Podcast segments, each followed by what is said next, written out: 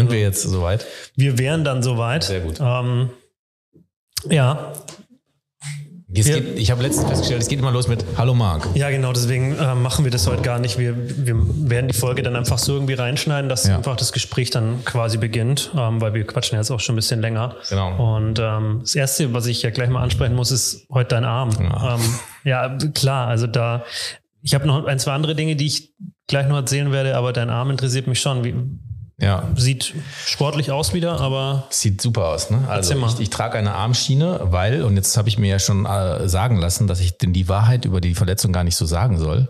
Ich habe auf der äh, Flachbank gelegen und wollte Brustdrücken machen, hatte 180 Kilo drauf und habe das nicht geschafft und deswegen ist meine Bizepssehne gerissen. Nein, ich habe ein Möbel getragen und es so blöd gedreht, dass, mich, dass mir die untere, ich habe jetzt gelernt, es gibt drei Bizeps oder drei Sehnen, die hier durchlaufen. Das ist die untere kurze, die ist mir gerissen. Das hat richtig geknallt. Mir wurde sofort schlecht. Ich muss mich hinsetzen. Ähm, und mein äh, Schwager ist äh, glücklicherweise Chirurg im Grevener Krankenhaus. Ähm, und äh, der hat gefühlt gesagt, okay, Marc, das Ding ist durch. Und dann ging bei mir so der Prozess los, dass ich gedacht habe, es gibt ja die Phasen, die durch die man geht, dass man als erst sagt, das kann mir nicht passieren. Ne? Nein, die wird noch irgendwo da sein. Ne? Und das wird so nicht. Und dann kommt die Phase des, ach scheiße, wirklich. Und dann, ja, und dann die Operation. Und das war das erste Mal seit 43 Jahren, ich bin jetzt 43 Jahre, dass ich operiert wurde. Ich lag noch nie im Krankenhaus. Ich habe mir echt die Buchse voll gemacht da drin. Ja, toll. So rumgejammert. Also ich, toll, toll, toll. Ich musste noch nie, also ich weder operiert noch war ich bisher im Krankenhaus mit meinen 30 Jahren, da bin ich auch ganz dankbar. Ähm, aber man muss ja dazu sagen, du hast ja, es hieß dann, ja, du, du kriegst die Operation, dann kamst du mit der, aber Vollnarkose willst du nicht. Ja. Du machst das dann mit, äh, mit Armbetäuben ja. und also, genau, ich äh, Vollnarkose, weiß ich nicht, was ich, ich habe da so ein Problem mit, irgendwie Kontrollverlust, ich habe keine Ahnung. Ich habe gedacht, nee, das will ich nicht, will auch nicht intubiert werden und beatmet werden, das ist mir alles irgendwie, ich, die sollen das betäuben, das ging auch. Ähm, und umso näher die Operation kam, umso mehr Schiss habe ich bekommen. Ich wollte auch dabei sein irgendwie. Ich wollte hören, was die da machen. Umso mehr Schiss habe ich bekommen. Dann lag ich in diesem Raum und dann haben die mir angeboten, dieses Zeug, und ich weiß nicht, wie es heißt, und dafür möchte ich kurz Werbung machen. Propofol. Ich weiß nicht, das Zeug, was Michael Jackson zu viel genommen hat, das habe ich bekommen. Das ist der Wahnsinn. Das ist echt der Wahnsinn. Dann hat sie mich gefragt, wollen Sie denn auch so ein bisschen dabei sein oder lieber weg? Und dann sag ich so, nee, nee, lieber weg. und, also und wieder zwei, vorbei mit dem Kontrollverlust. Zwei Tage vorher noch die riesengroße Fresse gehabt. Ne? gesagt, ja, ich bin dabei. Und dann, nee, nee, lieber weg. Und dann flößt sie das da so ein und dann wurde mir schon so schön und ähm, dann weiß ich noch, wie ich aufgewacht bin. Und das wirklich so wie nach dem Schlaf. Also es war, ich habe mir vorgestellt, okay, ich muss kotzen, mir wird schlecht und ich, ich lieg da und jammer rum und so. Nee, ich, wie, wie nach einem guten Schlaf bin ich aufgewacht, war auch echt gut erholt. Und die haben mir wirklich hier oben, da wo der, ähm, hier, was ist hier oben? Ähm, Schulterblatt. Am, am, am Schulterblatt, ja, oder am Schlüsselbein, da oben haben die mir so eine Spritze reingejagt, so eine richtig lange, dass das hier betäubt ist. Nichts von mitbekommen. ist fantastisch. Fantastisch. Ich will, ich will nochmal eine, eine Werbung, eine, eine Werbung ans Grevener Krankenhaus. Wie komme ich denn jetzt dahin, verdammt? also Was das, muss ich tun? ja, ich, ich, ich kann das, wir können ja mal gucken, wie die Bizepssehnen hier reißen. Ich weiß jetzt, wie das geht. ja, also das ist mir jetzt passiert ähm, und jetzt laufe ich mit so ich darf den Arm halt nicht strecken, weil sonst ähm, reißt sie wieder. Jetzt muss ich das zwei Wochen tragen und das kriege ich hin. Immerhin. Ja. Das ist ja schon mal Absehbar. Und ich habe heute beim Einkaufen gemerkt, man wird auch, äh, da wird man jetzt, erstmal hat man so einen Bonus irgendwie. So, uh, der Arme, ne? Der so, so du musst soll ich ihm was von da oben runter ja, geben? Ja, du musst im Bus nicht mehr stehen wahrscheinlich und in der Bahn. ne? das, ja. das kennst du sowieso nicht, weil da müsste man in den Bus und in die Bahn steigen. Genau, da steige ich nicht rein. Aber im, im, im Einkaufsladen heute war das schon interessant, ja. Okay. Ja. Ich guck, cool. mal, ich guck mal, letzter Satz dazu, ich guck mal, wie weit mhm. ich das noch wie auf die Spitze treiben kann, ob ich denn schneller die Schlange vorkomme. Ich sagen kann so, ja, guck mal mit dem Arm und ob ich mich vordrängeln kann. Ich muss mal gucken, was da so geht sozial. Mhm. Ich Aber glaub, die Schmerzen lassen sich aushalten gerade für dich. Ja, ich habe gar keine. Oder müssen wir irgendjemanden zum Bahnhof schicken hier nach Münster, der dann mal eben ganz also, kurz hinterm Bahnhof fragt, ob die noch irgendwelche Substanzen für dich haben. Ja, doch. Du wirst also, dir anscheinend alles gerne ran. Also wenn du da Connection hast, ja. sehr gerne. da wird jeder bedient.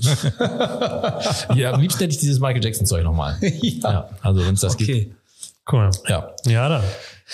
Ja, unseren Gast haben wir gerade schon mal kurz gehört. Ähm, und dementsprechend sage ich, wo wir, wo wir heute sind. Wir sind heute in Münster. Genau, du bist ähm, das heißt, von Münster, äh, von München nach Münster. Ja, für mich mit, eine weitere Anreise heute. Mit dem Zug und mit dem Bus. Tatsächlich. Schön ist, man konnte hier direkt mit dem Bus vor der Tür aussteigen. Fand ja. ich total sympathisch.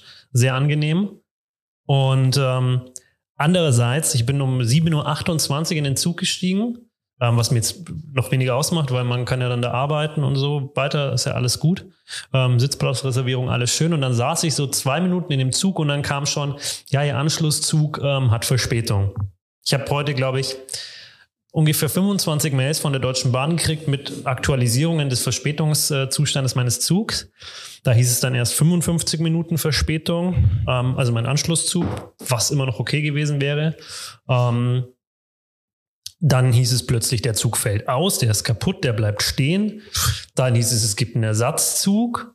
Dann hieß es im Zug, ähm, nachdem zwischendrin die Durchsage kam, ähm, ob denn ein Polizist im Zug wäre und danach, ob jemand äh, Akkordeonspieler wäre, denn sie hätten hier ein Akkordeon und wüssten jetzt nicht, ob das noch jemandem gehört oder ob das weg kann. Hast du dein Akkordeon ähm, vergessen? Hey, Lukas, und das kriegst du alles zum super Sparpreis. Ja. Das musst du, oder es wird ja nichts nachverlangt oder so, dass du dann irgendwie ja, das alles ganze Entertainment der Bahn komplette Unterhaltung immer oben drauf. also das, das war toll, weil der hat kam dann auch noch, also dann kam er mit der Aussage, ja, wir der Zug kann im Anschluss, also er hat auch, das war toll, weil der Zug ist ja ausgefallen und ersetzt worden. Das heißt, er hat jedes Mal die Originalzugnummer plus die Zugnummer des Ersatzzuges ähm, aufgesagt bei jedem Satz, den er gesagt hat. Das war gnadenlos, ähm, wo er dann mitgeteilt hat, der Zug kann leider nicht warten. Das war dann zweimal auf Deutsch, zweimal auf Englisch. Kaum war er damit fertig, hat er dann gesagt, er hat jetzt gerade die Info gekriegt, der wartet doch, hat das Ganze dann nochmal auf, äh, war phänomenal. Aber erlebt, ne? ich war pünktlich hier. Ja. Ähm, insofern bin ich total glücklich. Und ähm, ja, bevor wir jetzt hier noch ewig äh, ja, quatschen, würde ich unseren hier. Gast mal vorstellen, weil ähm, er lauert auch schon. Ich wollte gerade sagen, er lauert schon. Also ich lausche. Unser heutiger Gast ähm, ist der erste, den wir hier im Podcast haben, der einen eigenen Wikipedia-Eintrag hat. Uh, das finde ich ja schon mal, schon mal ähm, spektakulär ja, für uns. Ja. Ähm, er ist Unternehmer, Speaker, Moderator und ganz wichtig Versicherungsmakler. Ja. Ja, das ist ja für uns dann ähm, nochmal relevant. Drei in einem irgendwie, ne? Ja, also das waren drei jetzt, Gäste in einem. Wir haben, das waren jetzt gerade vier Sachen, aber ja. Werden halt vier in einem. Da kommt noch mehr. Warte, okay. warte, warte. Ähm, was ich festgestellt, also ich informiere mich ja, das weißt du ja, du ja. wahrscheinlich nicht ganz so. Du ich kenne ihn. Kennst ihn, aber. Das hat mir gereicht. Ich wollte gerade sagen, du, du, kanntest den Namen, du weißt, dass du mit ihm auf LinkedIn äh, vernetzt bist. ja, und wir haben ihn schon mal gesehen. Genau. Ähm, was ich festgestellt habe bei meiner Recherche ist, man kennt, erkennt ihn sehr oft ähm, an irgendeinem grünen Accessoire, sei es ein T-Shirt, sei es eine Krawatte, seien es die äh, Sohlen der Sneakers. Ja. ja also all das habe ich gesehen. Ähm, heute nicht tatsächlich. Ähm, aber von seiner Redegewandtheit und dem Versicherungswissen profitieren nicht nur seine Kunden, sondern ähm, auch jeder, der bereits mal ein Kabarettprogramm von ihm gehört hat. Auch die können davon äh, profitieren. Und das Schöne ist, er macht das Ganze mit viel Ironie über die Versicherungsbranche. Das finde ich ziemlich gut, äh, gefällt mir ziemlich gut. Und ähm, ja, mit seinen Fähigkeiten als Kabarettist hat er es sogar bis ins Halbfinale der äh, Sat 1 Casting-Sendung Star Search geschafft. Ach, das, ich kannte nur eine andere Sendung. Ja, der, pass der auf. hat recherchiert. Ja, der hat recherchiert. Ich hoffe, es stimmt auch alles. Das fragen wir gleich nachher noch ab. Ähm, er beschreibt sich selbst als neugierig, sehr diszipliniert, rastlos, bedingungslos ehrlich und als Grenzüberschreiter. Zudem hat er bereits mit 15 Schlagzeugern in der Band gespielt, war deutscher Meister im Taekwondo. Also Vorsicht heute mit nicht. deinem Arm, ja, was du da sagst. Ähm, auch heute nimmt Sport noch eine wichtige Rolle in seinem Leben ein, wobei ähm, die Familie tatsächlich die wichtigste Rolle inne hat. Er ist Autodidakt und extrem zielstrebig, habe ich mir sagen lassen. Ähm, hat er sich mal was in den Kopf gesetzt, dann wird's auch gemacht. Eben zum Beispiel als erfolgreicher Allianz-Generalvertreter zu sagen, ich werde jetzt Makler. Oder auch, wenn es ums Thema Umweltengagement ähm, geht. Ich habe das Gefühl, das geht länger als eine Stunde heute. Wir, ja, wir gucken mal. Ja, also meine Vorstellung dauert ja schon fast eine Stunde, da gucken wir mal. Aber wir sind jetzt gleich durch, ja, weil nebenher hat er zwar noch zwei Bücher geschrieben und ähm, ganz nebenbei glaube ich nicht, aber auch noch ähm, bei Schlag den Raab, das ist das, was du dann kanntest, ja. 500.000 Euro gewonnen. Und wie das alles zeitlich klappt, das ähm, darf er uns jetzt gleich selber erzählen. Und damit herzlich willkommen, Klaus Hermann.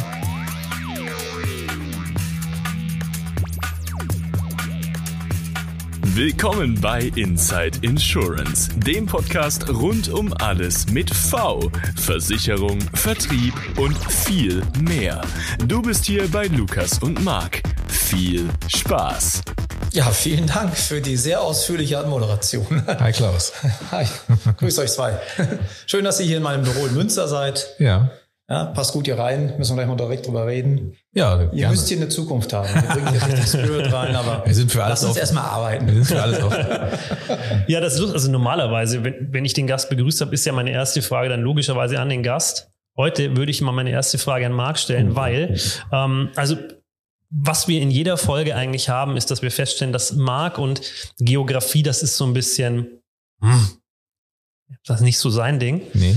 Ähm, und deswegen hätte ich eine Frage nein, an ihn. Nein. Ich hätte eine Frage an ihn.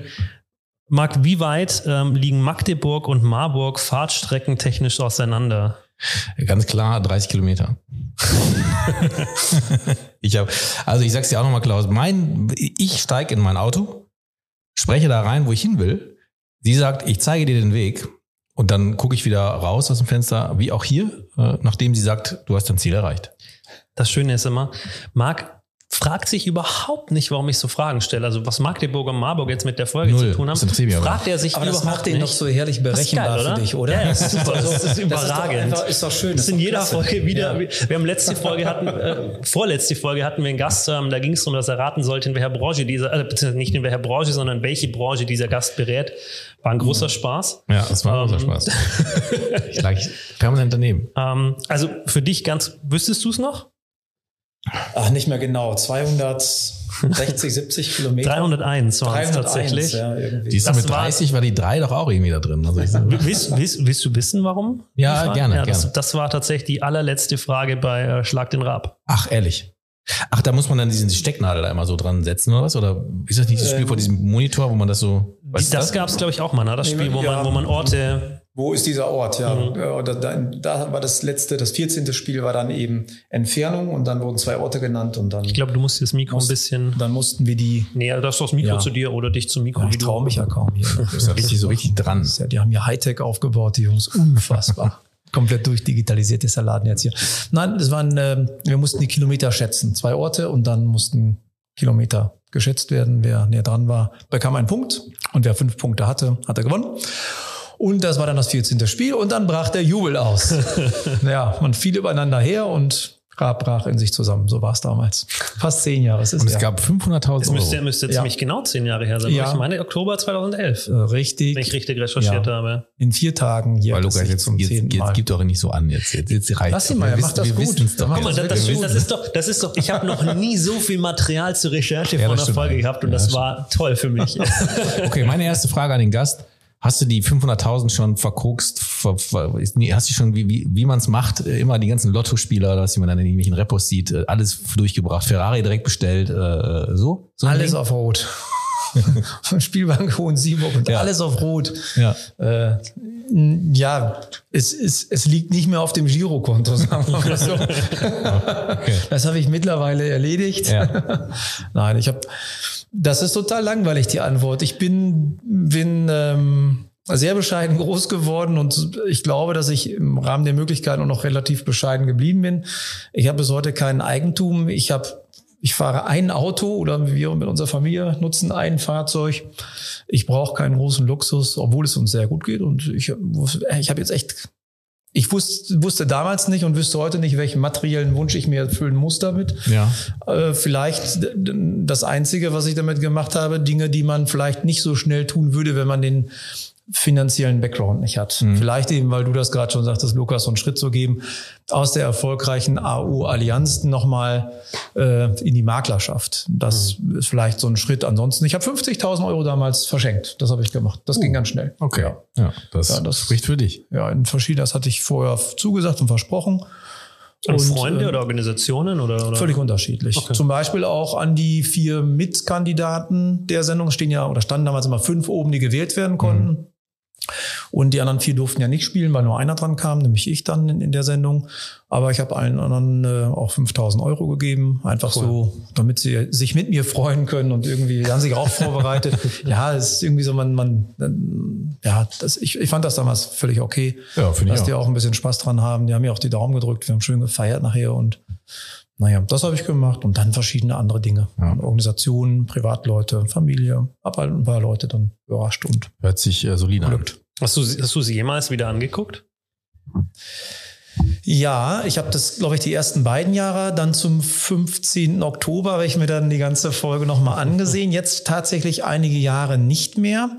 Ähm, wobei jetzt meine kleinen Kinder so groß sind, dass sie danach fragen. Ich glaube, jetzt mhm. gucken wir uns irgendwann mal die, die, ähm, die Sendung nochmal an.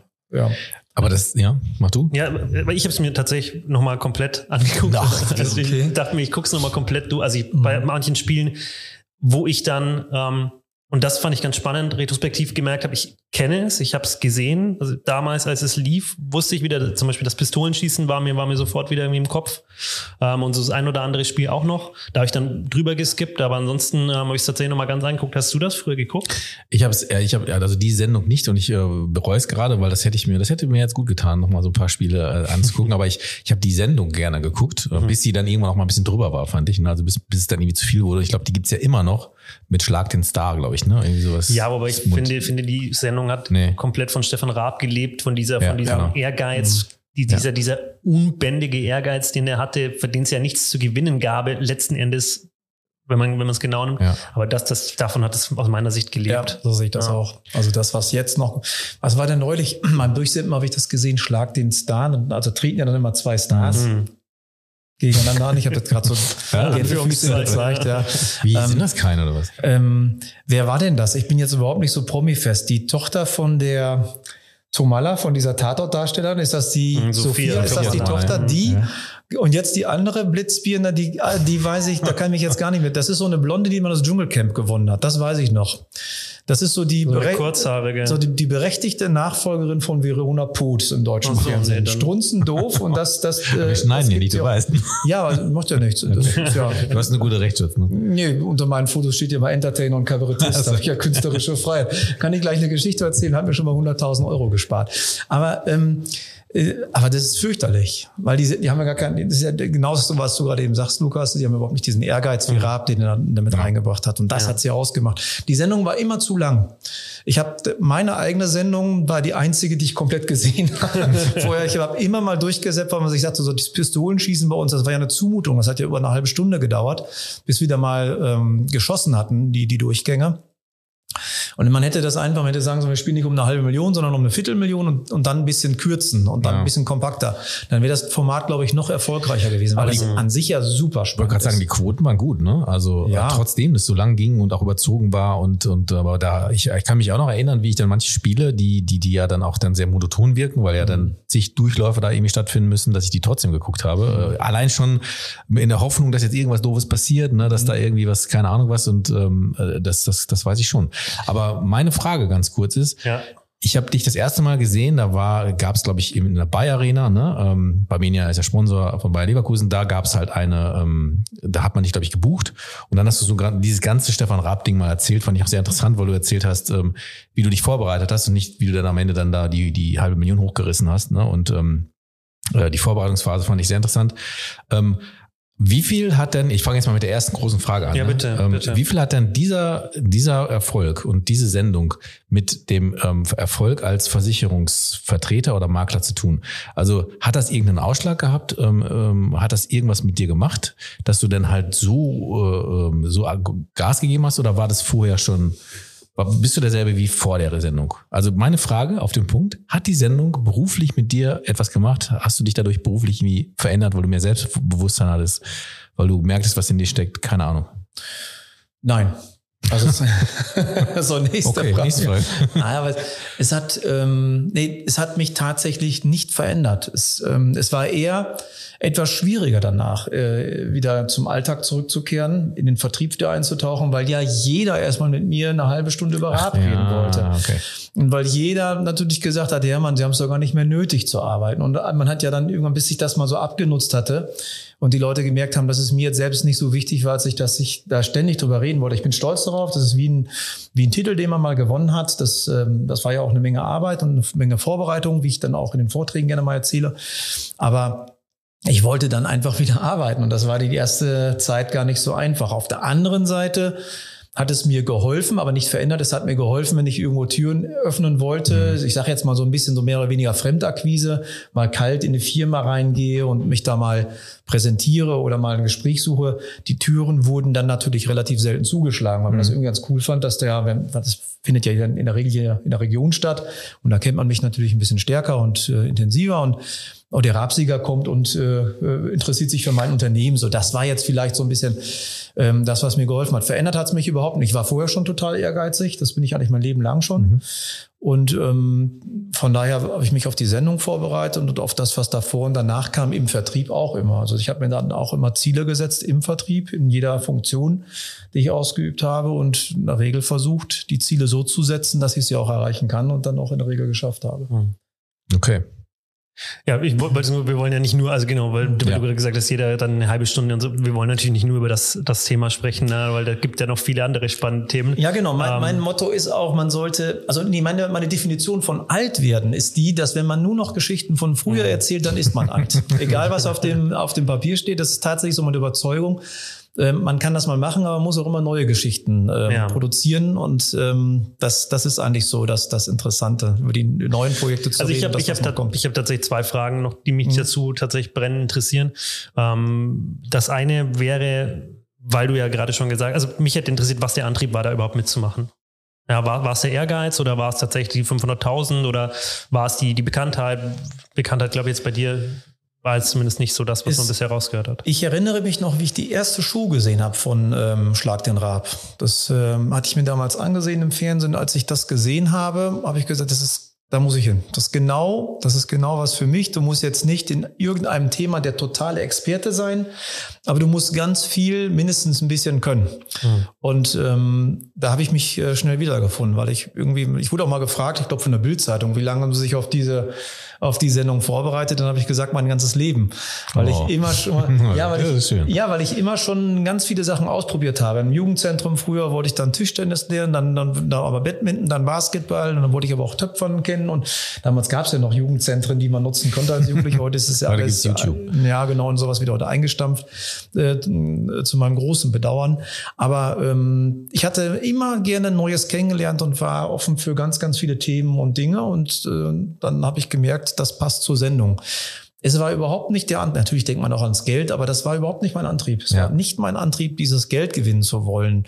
Ähm, aber ich liebe den Wettkampf und habe gesagt, da gehöre ich hin. So, und jetzt, ja, und jetzt können wir eine astreine Brücke wieder schlagen zu dem, was wir ja sonst immer mit dem Sport vergleichen. Hier, wir, wir stellen mich fest, dass ganz viele Vertriebler Sport machen.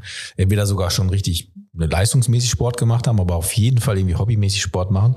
Und jetzt kann man ja hier schon echt draus ableiten und das wird für mich halt immer deutlicher, dass erfolgreiche Vertriebler schon einen ganz großen Ehrgeiz in sich haben, ne? also Dinge einfach umzusetzen, dran zu bleiben, das, was ein Sport ja absolut erfordert, ne? dran zu bleiben, wenn man da irgendwie erfolgreich sein möchte und auch über Grenzen zu gehen.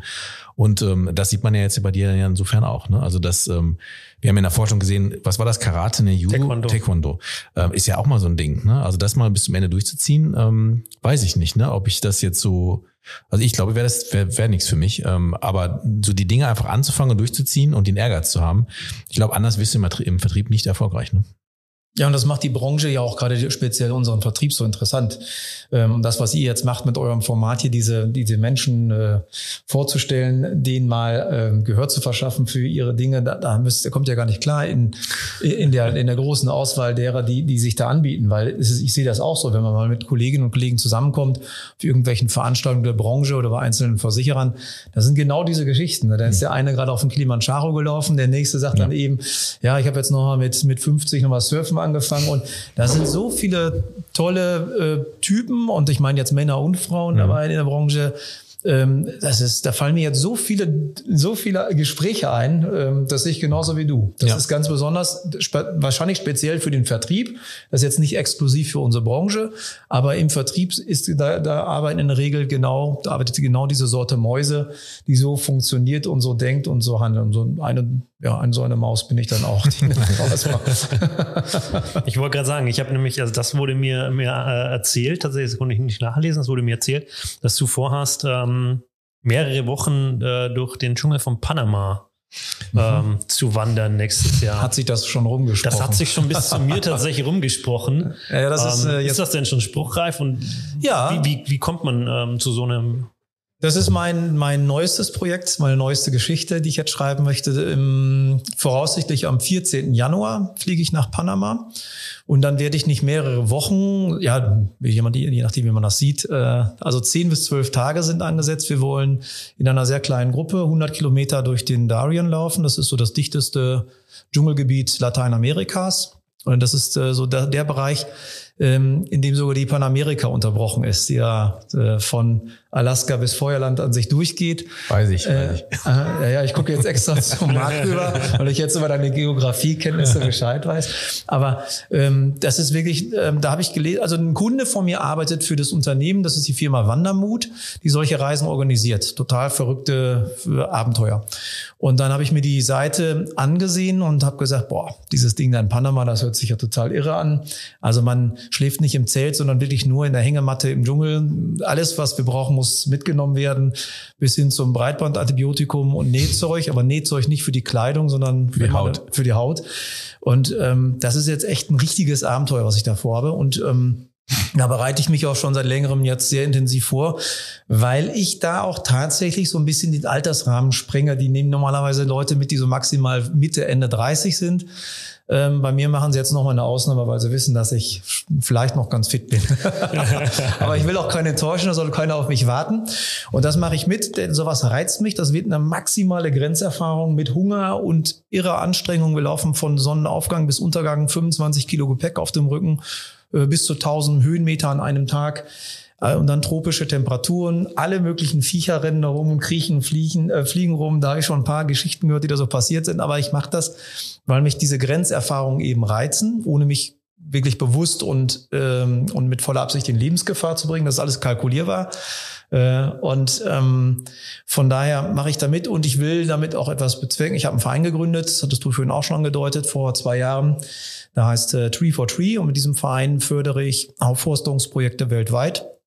Und ich möchte durch diese Aktion, durch viele Sponsoren, die dann Geld für unseren Verein spenden, je Kilometer, den ich dort im Dschungel schaffe, äh, äh, die dann eben Geld spenden und geben, möchte ich dann ein Aufforstungsprojekt in Panama direkt unterstützen. Das werde ich vor Ort auch dann besuchen, um zu überwachen und mir ein Bild zu, äh, darüber zu verschaffen, ob das äh, auch alles äh, gut und äh, glaubwürdig ist, was mir da erzählt wird und wurde. Das möchte ich unterstützen und gleichzeitig noch fünf Brunnen in Malawi bohren lassen. Heidewitzka, okay. Ja, das finde ich tatsächlich toll. Also das, das ist was, was Und ich habe schon, schon 12.000 Euro, die mir zugesagt wurden ja. aus meinem kleinen Umfeld, das ich bisher angesprochen habe. Und aber ich plane, ich habe tatsächlich morgen Akquise-Tag Panama. Steht auch in meinem Kalender. Morgen werde ich nur telefonieren und Sponsoren suchen, die das noch unterstützen wollen. Also wie gesagt, nicht mich, sondern dann direkt das Geld an den Verein zahlen, wenn ich das geschafft habe. Und ähm, das ist das, was mich auch unheimlich antreibt. Und mhm. Aber auch da ist ja mit Sicherheit nicht so von Nachteil, wenn man schon mal eben Schlag den Rab gewonnen hat, glaube ich, oder? Wenn man da so ein bisschen Türen aufkriegt bei so Sponsoren. Ja, mal gucken, wie die Barmenier reagiert, wenn ich dann morgen anrufe. ob, das mir, ob, ob, mir das hilft oder dass ich sage, ich habe euch heute kennengelernt, dass man sagt, boah, der hat mit den beiden Größen gesprochen. Ich, ich mache jetzt, nie auf. Ich mache jetzt, mach jetzt mal ein Angebot, Lukas. Normalerweise, wir haben zwei Kategorien hier im Podcast. Einmal Stellen. Ne? Also wir, wenn du nachher auch, ähm, du bist wahrscheinlich Mitarbeiter suchen hier, du sagst, du willst expandieren, immer noch weiter größer werden. Also wenn du Lust hast, können wir dir auch gleich mal so einen Stellenausruf machen. Aber wir haben auch eine Werbegeschichte hier. Da würde ich sagen, wir haben eigentlich mal nur interne Werbung. Wir werben für Dinge in der Barmenia, für die Barmenia Jungs und Mädels. Ähm, da würden wir mal dein Ding hier reinnehmen, oder Lukas? Weil das mhm. so karitativ ist. Aber bevor du den Knopf drückst, will ich meinem Ruf gerecht werden und würde sagen, das hört sich super an, Klaus. Das hört sich super an. Jetzt frage ich mal ganz böse. Ist es denn auch ein bisschen deswegen, weil du in deinem ganzen Entertainment-Programm auch mal wieder eine neue Geschichte brauchst? Nee, das ist nicht der Antrieb, aber ich werde die Geschichte, ich werde, ja, ich habe kurz drüber nachgedacht. Ähm, Aber, Na, aber das ist nicht der Auslöser, aber ich werde natürlich die, die Geschichten, die ich erlebe, gut äh, verarbeiten können. Ja. Und ich plane auch weitere Vorträge jetzt fürs nächste Jahr, mindestens zwei, die ich noch mit an die Rampe stellen möchte, damit ich mal da auch was Neues mitbringe mhm. und nicht nur über Change rede und meine, ja, meine äh, Erfolgsrezepte zu Veränderungsprozessen, was ich ja in der Regel mache mit äh, ein bisschen Quatsch drumherum. Das hast du ja schon zweimal gesehen. Ja. Ähm, aber ähm, das wird sich anbieten, ja, ganz sicher. Ja, finde ich gut. Mhm. War ist natürlich jetzt ein bisschen provokativ gestellt, aber ich, ich denke, ähm, mir gefällt dein Programm. Nur man merkt ja auch, wie gut du hier quatscht. Ne? Das, äh, das kannst du sehr, sehr, sehr gut. Ähm, und dann eigene Erfahrungen machen, die dann preiszugeben oder die vielleicht sogar dann irgendwelche Grenzerfahrungen dann vielleicht sogar noch mit Vertriebserlebnissen kombinieren, fände fänd ich Finde ich gut. Also ich habe es zwar ein bisschen rausgehämmert gerade, aber mhm. ähm, ich finde es trotzdem gut. Und ähm, ja, dann bin ich gespannt, was dann das nächste Mal in deinem Programm hm, quasi zu suchen hat oder beeinflusst. Und jetzt willst du drücken, ne? Ja, boah, ja drück, hau drauf. Das wäre hier nicht mehr fertig. Auf, Auf geht's, geht's, ab geht's. geht's. Wir machen eine, eine Runde Werbung. Genau, also wie angekündigt, Klaus, ähm, würde ich jetzt einfach sagen, mach du den eigenen Werbeblock doch jetzt für dein, für dein karitatives Projekt und such dir doch über unseren Podcast jetzt Sponsoren. Oh, das mache ich total gerne. Vielen Dank für das Angebot. Also, liebe Zuhörerinnen und Zuhörer, ich bewerbe jetzt hier meine Aktion. 100 Kilometer Wahnsinnslauf durch den Dschungel von Panama. Ähm, das Ganze für den Verein Tree for Tree. Also, das sind die Wörter Tree, dann die Ziffer 4 und wieder Tree dahinter geschrieben.de. Dort könnt ihr euch informieren. Für diesen Verein laufe ich und möchte damit äh, in Panama Aufforstungsprojekte unterstützen und in Malawi für insgesamt 42.000 Menschen sauberes Trinkwasser besorgen über fünf Brunnen, die ich dort äh, bohren lassen werde. Und dafür sammle ich Geld mit dieser Aktion. Ähm, und wenn ihr Lust habt, mich zu unterstützen dabei, gerne direkt über den Verein eine Nachricht schreiben an mich. Ich beantworte das dann gerne. Und für jeden, jeden Euro bin ich dankbar, von ganz klein bis ganz groß. Ist alles schon dabei, an Sponsoren zu sagen. Und äh, ich freue mich, wenn ihr den Verein und meine Aktion unterstützt. Danke sehr. Also gerne könnt ihr dann auch, sag ich jetzt einfach mal, ähm, wenn ihr jetzt den Kontakt nicht habt, ähm, ähm, an insideinsurance.barmenia.de uns das einfach mal mailen und wir leiten es weiter, gucken mal drüber, leiten weiter und dann gucken. ja, und packen es natürlich auch in die Show Notes. Natürlich. Werbung Ende.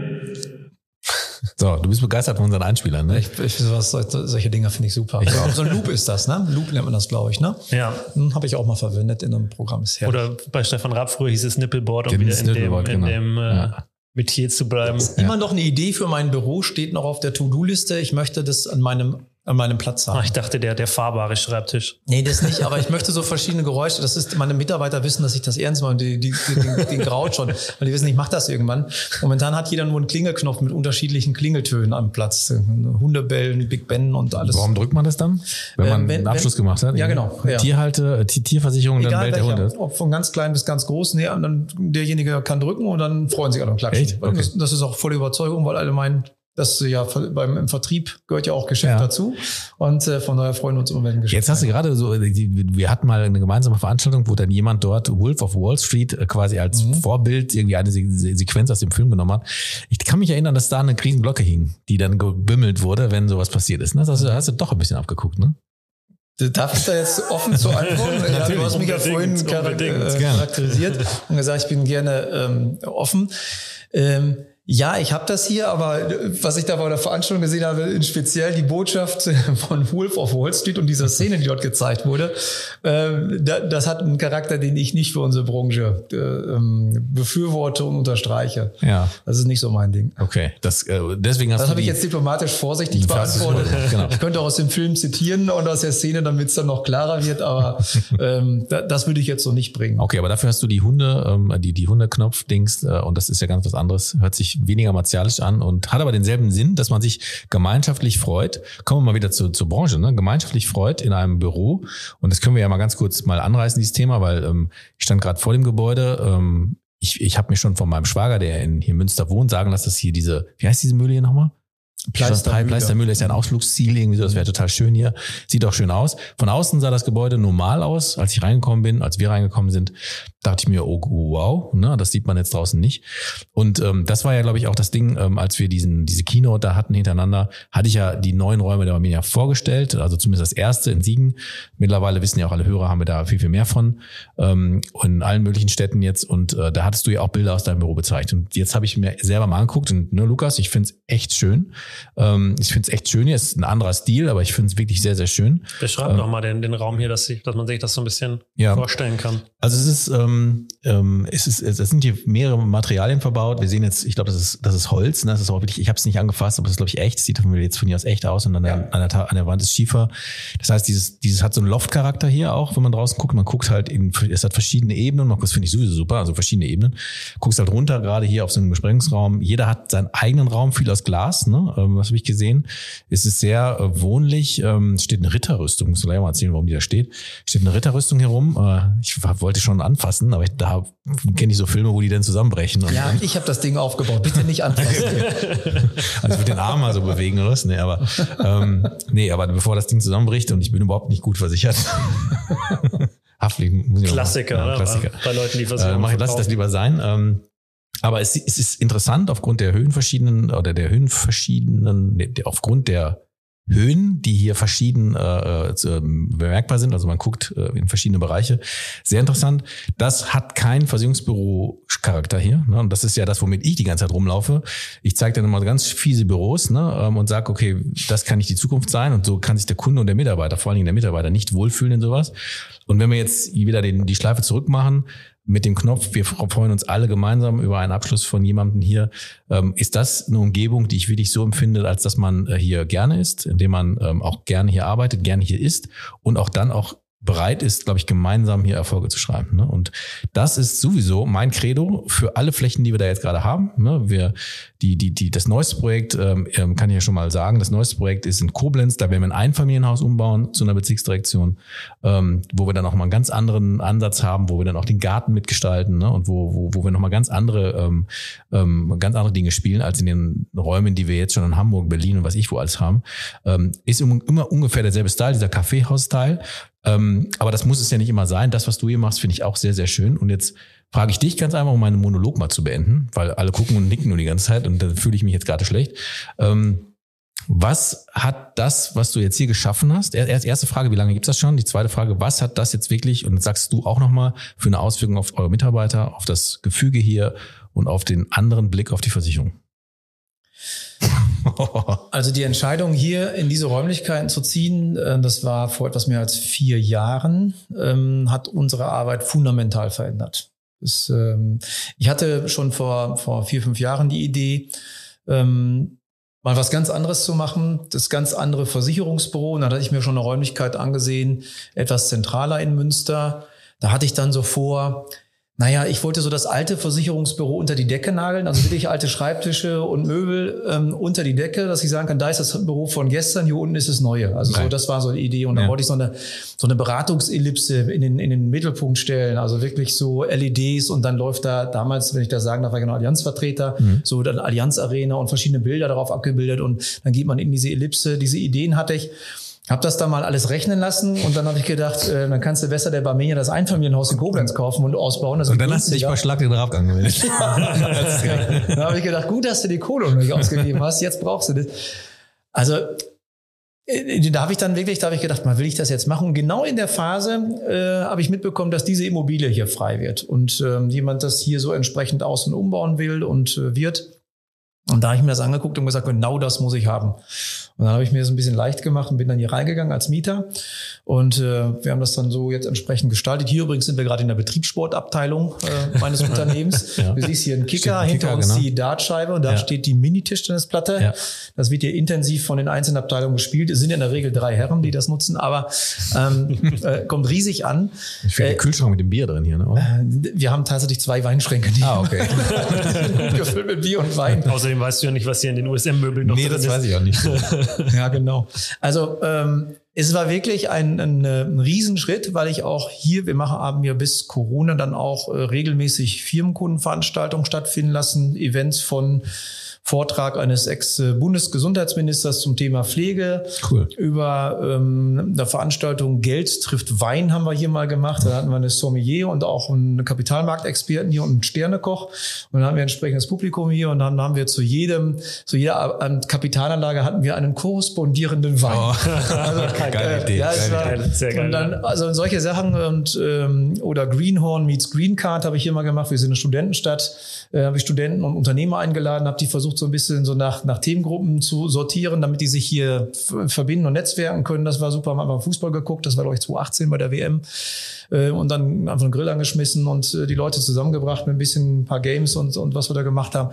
Also hier ist immer was los und das ist echt eine Repräsentanz. Das hat sich rumgesprochen schon und die, wenn hier Leute reinkommen, egal von welchem Unternehmen, welcher Größe, die fühlen sich hier wohl und merken, denken, kommen nicht irgendwie auf die Idee zu fragen, ist das jetzt wohl die richtige Beratung für mich, mhm. beziehungsweise der richtige Laden, weil die denken, ey, das ist hier High Class. Mhm. Und ähm, wenn man wirbt mit der an, etwas andere Versicherungsmakler, dann muss man auch nicht nur einen Slogan drunter setzen, sondern die Leute müssen das relativ schnell auch merken. Mhm. Und das ist eben die, das räumliche Erlebnis. Natürlich sollen die Kunden das auch in, in der Zusammenarbeit mit uns merken.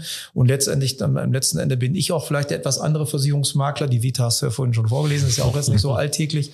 Und von daher ähm, greift das alles ineinander. Und ja, wir haben hier einen Heidenspaß. Wir haben hier eine ganz andere Kultur entwickelt. Ich mh, führe das Unternehmen, ich bin der Geschäftsführer, aber ich führe sehr flach, weil meine Mitarbeiter hier sehr eigeninitiativ arbeiten und ähm, angeleitet werden. Wir sollen eigene Entscheidungen treffen, sollen auch Fehler machen. Ich halte keinen Urlaub nach bei meinen Mitarbeitern. Äh, ich halte keine Arbeitszeiten nach. Das wird ja alles selbstverwaltet und das funktioniert.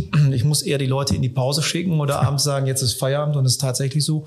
Und es ist noch nie einer weggegangen. Also sind alle noch da. Es ist hm. äh, keiner hat mich verlassen in den letzten Jahren. Und das sind für mich Indizien dafür, dass es nicht alles verkehrt ist für Kunden und für Mitarbeiterinnen und Mitarbeiter. Und an, am letzten Endes für mich auch, weil ich auch jeden Tag mit großer Freude ins Büro fahre. Und das ist jetzt kein Spruch oder so, sondern ich fahre hier wirklich gerne hin und habe große Freude, hier zu arbeiten. Mhm. Das glaube ich. Jetzt kann ich noch eine kurze Frage stellen, bevor ja, ja, du Lukas hier wieder Klar. drin ist, weil das Thema Räume und dieses Ganze, was du, alles, was du gerade erzählst, das ist ja genau das InnoLab-Thema. Ne? Also das, da sind wir gerade sehr, sehr stark dran. Und wir arbeiten jetzt gerade auch an mit einem Psychologenteam da, dafür, denn auch diese Menschen, die dann dort in diesen neuen Räumen plötzlich sind, schon vorzubereiten, aber auch zu begleiten, weil das ja schon so ein Change-Prozess ist. Ne? Wir haben jetzt gemerkt, okay, das Raumbauen, das geht, aber die Menschen, die kommen manchmal nicht mit, ne? also nicht so mit, wie wir das eigentlich mhm. gerne möchten. Und ähm, deswegen ist das auch schon ein großes also Thema. mental. Ne? Mental, Entschuldigung, genau. Ja, ja, mental, genau. Also die mentale Veränderung, die neuen Herausforderungen, das neue, ähm, die, die, die, die, sie stehen dann in den ganz neuen Räumen und, und sagen, ja, es ist ja auch mit einer veränderten Arbeitsweise genau. oder mit einer, mit einer veränderten Work-Life-Balance, ja. nenne ich es jetzt mal verbunden, weil es ja. ja schon auch so gedacht ist, dass man auch Zeit miteinander verbringt. Und das ist genau. erstmal eine große Herausforderung. Mhm. Und da, da, da, da strugglen viele ganz, ganz, ganz schwer, vor allen Dingen auch alte Hasen in der Branche, ne? wo die schon immer anders, anders gelernt haben, ähm, das als, ähm, als Mittelpunkt vielleicht sogar zu sehen. Ne? Ähm, also da, da gibt's ganz viele ähm, Hürden, die wir da gerade noch bewältigen müssen. Aber was ich eigentlich fragen wollte ist, ich sage es jedes Mal, ähm, wir haben ja, glaube ich, schon fünf, sechs Design Awards jetzt gewonnen und ich habe jetzt heute auch erfahren, dass wir auch für den äh, Insurance Club in Hamburg. Äh, da ist nämlich die Impact, ähm, äh, die hat da ein neues Büro. Da haben wir jetzt wieder eine neue Nominierung für einen ähm, Award, kann ich einfach mal so raus, raushauen. Ähm, also es geht halt weiter und ich habe immer gesagt, ja zum Glück hat die Allianz oder so noch kein Auge auf sowas geworfen, weil die macht es ja eigentlich gar nicht, die macht es natürlich auch schon schön ne, oder auch andere Unternehmen machen es auch schon schön, aber die hauen jetzt nicht so auf die Kacke, wie wir das jetzt gerade machen. Ne? Und deswegen war mir klar, okay, wenn die Allianz mal so ein Portemonnaie aufmacht oder mal richtig anfängt, gut, dann wird es bei uns vielleicht für die Mamena vielleicht ein bisschen dünner auf dem Award-Markt. Ne? Ne? Ähm, aber jetzt sehe ich, was, mit was für einer Idee du hier reingegangen bist und da kann ich eigentlich nur froh sein, dass, dass du dann nicht mehr bei der Allianz bist. Ne? Warum, warum hast du es denn nicht mit der Allianz gemacht? Die hätten doch bestimmt gesagt, oder Klaus, die hätten doch bestimmt gesagt, wie viel Geld brauchst du denn? Ich überlege jetzt gerade, was ich, also, nee, ich erzähle euch die Geschichte. Ähm, ich habe mein Konzept und äh, das habe ich über mit einer Werbeagentur in ein Prospekt quasi verarbeitet und da auch eine, eine Menge Geld investiert, auch in die Konzeptionierung ja. einer solchen Agentur. Habe ich dem Vorstandsvorsitzenden der Allianz äh, in einem persönlichen Gespräch vorgestellt. Und das war eine besondere Erfahrung. Wir kennen uns, wir kannten uns, ne? das ist mittlerweile eine andere Person. Aber ähm, der hat dann lustlos drin rumgeblättert und sich irgendwann die letzte Seite, also der ist wirklich durchgegangen ja. und äh, hat die letzte Seite gesucht und dann habe ich gesagt, was machen Sie denn da? Und dann, ja, ich suche die Kosten. Also, dann habe ich gesagt, das funktioniert so nicht. Und deswegen, ja. darum muss ich gerade denken, Geil. was machen Sie dann für einen Scheiß? Ich habe mir, ich habe mir Gedanken gemacht, ich habe mir, ich, ja. ich, ich bin bereit, das mit Ihnen zu teilen. Gehe in Invest, ich bin innovativer Kleinunternehmer und Partner der Allianz, will Ihnen jetzt was vorstellen. Und Sie blättern meine Ideen einfach durch, um Ihnen um meine Idee vorzustellen, auch in der Entstehung. Und jetzt stellen Sie sich mal vor, ich, äh, ich greife in Ihren Vortrag bei der Jahresauftaktveranstaltung ein, nehme den Presenter und drücke auf die letzte Folie, damit Sie mir die Ziele für 2021 eben direkt zeigen zeigen und die Geschäftsplanausrichtung. Ja. Das wollen sie doch auch nicht. Ne? Hat er sich dann entschuldigt und hat er dann zugehört. Aber daran musste ich gerade denken. Das, äh, das zeigt vielleicht auch, ähm, was da los ist. Ich will das jetzt nicht, ich bin, ich bin wirklich im absoluten Frieden und ja, Guten mit der Allianz ja. auseinandergegangen. Aber vielleicht ist dieser Laden und da sehe ich so einen VVAG wie die Barmenia, so ein kleines, smartes, sage ich mal, wendiges Schiff, äh, viel innovativer. Vielleicht ist so ein großer Tanker wie, wie die Allianz an einigen Stellen zu überheblich und äh, suhlt sich in seinen Erfolgen, an, anstatt zu denken, da gucken wir mal hin und, und wir jetzt, wenn das nicht sechs Millionen von McKinsey kostet, dann kann die Idee gar nicht gut sein. ähm, und schon gar nicht von einem eigenen Vertreter, weil ich bin ja Vorstand. Und, so, darum geht's, ähm, genau. Das ist, das ist etwas, was mich immer angekotzt hat. Und ja. ich habe hab das aber auch ehrlich kommuniziert. Ich habe da nie ein Blatt vor den Mund genommen. Und das finde ich gar nicht erschreckend, ähm, wenn, wenn, äh, wenn Führungskräfte, egal in welcher ähm, Stufe der Hierarchie, Ideen von Mitarbeiterinnen und Mitarbeitern unterdrücken und gar ja. nicht erst zulassen. Das, so. ist, das ist katastrophal. Und das, es gibt übrigens einen, äh, diese, diesen Kaffeehaus-Deal, den gibt es im, im Agenturprogramm der Allianz schon seit vielen Jahren. Also ein ähnliches Mobiliar zum Beispiel wie in Siegen, wie ich das bei euch jetzt nicht so in dieser Folge, das ist ja wirklich total klasse, was ja. ihr da macht. Und ähm, aber das gibt es. Es wird nur nicht so in die Breite getragen. Es wird nicht so befeuert. Also da, das, das dauert wahrscheinlich. Und jetzt, jetzt grätsch ich dann, Lukas, und dann kommst du wieder rein. Alles jetzt, gut. Jetzt mach, mach, mach du mal. Das Siehst ja schon so traurig aus. Nee, ich höre dir zu. Ich bin interessiert. Ich finde das ja, ich finde es schön, dass, dass man von außenstehend nochmal eine Bestätigung hat, dass es ja. eben funktioniert, dass es wirklich genau. einen Mehrwert birgt, dass es eben nicht nur ist, ich mache es alles schön und dann freuen sich die Mitarbeiter, sondern dass es eben auch ein Richtig. tatsächlich einen Mehrwert birgt und die Mitarbeiter nicht nur erfolgreicher, nicht nur mehr Spaß haben, sondern auch eben erfolgreicher ja. für sich sind. Und das finde ich das halt super wichtig. Es funktioniert, funktioniert aber nur, Lukas. Du kannst jetzt nicht in so einer Bude wie in Siegen, Entschuldigung, Bude, aber es ist ja wirklich, das Ding ist totschick. Ja. Ähm, da kannst du jetzt aber nicht einen Vertreter reinsetzen, der noch in den 80er Jahren hängen nee, ist. Mit dem, klar, mit dem, mit dem Porno Pornobalken, dem Metallkoffer und seinem Schlips aus den 90ern äh, und das, aufgetragenen das Anzügen mhm. durch, durch den Laden ja, rennt ja, und nur zeigt, guck mal hier, hier ist was Neues. Das, das muss auch zu den Leuten passen. Und deswegen dieser Mentalitätswechsel, der ist eigentlich viel schwerer, als schwerer. die Räumlichkeiten anzupassen. Das ist auch der neueste Shit jetzt, ne? Also diesen, diesen Wechsel jetzt mit, mit zu begleiten. Also wenn man jetzt mal gelernt haben, wie es geht, wenn wir die Mechanik jetzt wissen, wie die Räume sein sollen, damit sie auch funktional und auch ne, funktionieren halt auch. Wir haben eine Menge Theater mit Akustik, ne? Und ähm, es ist auch nur Glas. Und seitdem Siegen da war, haben wir uns schon sehr, sehr weiterentwickelt. Zeige ich dir nachher mal, wenn du Lust hast. Ähm, aber was ich jetzt noch kurz sagen wollte, weil das passt dann nämlich sehr, sehr gut rein, ähm, ist, ähm, ich bin ja dann irgendwann auch hin und habe meine eigene Vision von meinem Barmenia Flagship Store, und das habe ich in einem anderen Podcast, ne, also mir schon mal hier, wo ich Gast war, jetzt das darf ich mitmachen, vorher war ich Gast, ähm, gesagt habe, bin ich halt hin und habe gesagt, ich will so einen Flagship Store haben ich möchte ihn haben. Ähm, nee, ich habe gesagt, ich will ihn haben und ähm, hatte aber die Kohle dafür nicht. Ne? Und äh, ich hatte die Kohle nicht und das hat viel Geld gekostet. Und das, was passiert ist, ähm, ist genau das Gegenteil von dem, was dir passiert ist. Man hat mir dann gesagt, okay, die Kohle kriegst du nicht, ähm, aber mach das doch für uns alle. Also mach doch das geile Ding für uns alle. Ne? Und ähm, da ging es am Ende, und das hat mich echt erstaunt, gar nicht so um die Zahl, sondern es ging ehrlich darum, okay, wie können wir das skalieren? Wie können wir das jetzt irgendwie so hinbekommen, dass nicht nur einer so ein Ding hat, sondern dass es mehrere so Dinge haben. Jetzt sind es 15 äh, nach drei Jahren, und das, da bin ich auch ähm, froh, dass es so ist. Aber das macht vielleicht, hast du gerade richtig erklärt, genau den Unterschied. Ne? Also viele gucken immer auf die großen Unternehmen, auf die Allianz. Und das ist auch ein tolles Unternehmen, ne? muss man auch wirklich sagen. Also die haben auch tolle Produkte und alles ist gut. Ähm, aber das ist nicht alles. Ne? Ähm, und das hast du gerade gerade sehr, sehr schön herausgebracht. Was ich übrigens dabei noch sehr, sehr wichtig finde, auch das kommt zusätzlich dazu, ähm, dass es ja kein, es ist nicht ein Konzept, das man dann überall drüber stülpt, sondern es ist ja immer noch sehr, sehr individuell. Ja, man guckt sich die, die Möglichkeiten an, man guckt sich die Menschen an, die, die dort arbeiten sollen und passt es sehr individuell an die Menschen. Es gibt natürlich Dinge, die immer gleich sind, aber es gibt eben sehr viel, was individuell ähm, dann auf diese jeweilige Region, auf diesen Ort ja. ähm, zugeschnitten ist. Und auch das finde ich sehr, sehr wichtig. Ja, es hilft nichts, kann noch so schön sein, wenn es am Ende einfach nur, ob die Tische jetzt dann grau und alt sind oder ob die dann tolle Holzoptik haben, ja. Aber es muss eben auch zu den, muss auch passen auf den jeweiligen Standort. Und ich finde auch, das ist ein ganz, ganz wichtiger Faktor, der eben da, da nochmal zum Tragen kommt. Ja, ja. Naja, ich glaube, das ist immer ein Gesamtkonzept. Das muss, da muss einfach alles immer passen. Da muss alles passen, ja. Äh, wir können ja machen, was wir wollen. Es ist ja so, Versicherungen sind und bleiben unsexy. Das, das ja. werden wir auch mit tollen Räumlichkeiten nicht verändern. Aber wenn die Leute, die zu uns müssen, so sehen sie es dann ja meistens, ja, ähm, dann von den Räumlichkeiten, der Atmosphäre und den handelnden Personen überrascht werden, dann kann das nicht schlecht sein. Ja, ja in denen sie, wenn sie reinkommen und dann eben denken, boah, das ist ein cooler Laden, da bin ich einfach gehen und trinke mal einen Kaffee oder einen Cappuccino. Ähm, das ist einfach ein, äh, ja, das ist ein Riesen-Benefit, den wir dann da haben. Unglaublich. Und das haben wir auch gemerkt, als wir reingekommen sind, fand ich. Also ich habe es gemerkt, ähm, ich habe da ja auch sofort ein Gespür dafür, ähm, weil ich mir ja mich sehr, sehr viel damit beschäftige und das habe ich hier gemerkt.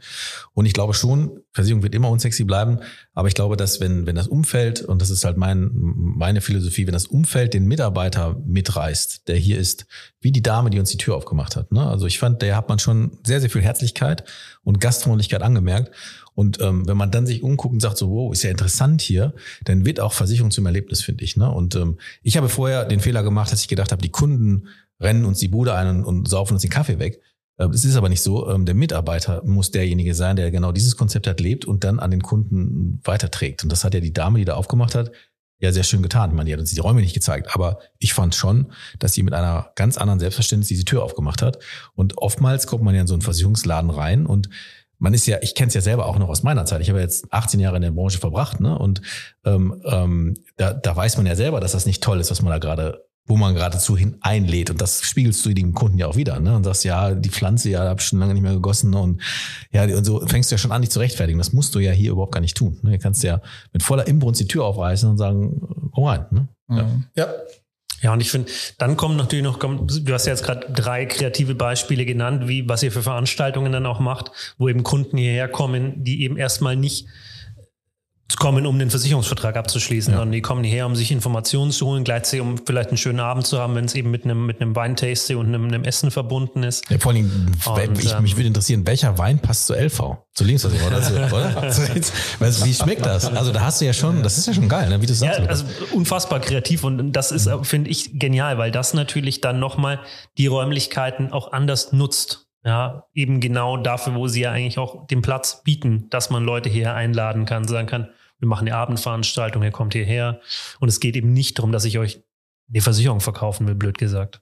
Ja, ja das finde ich super. Mhm.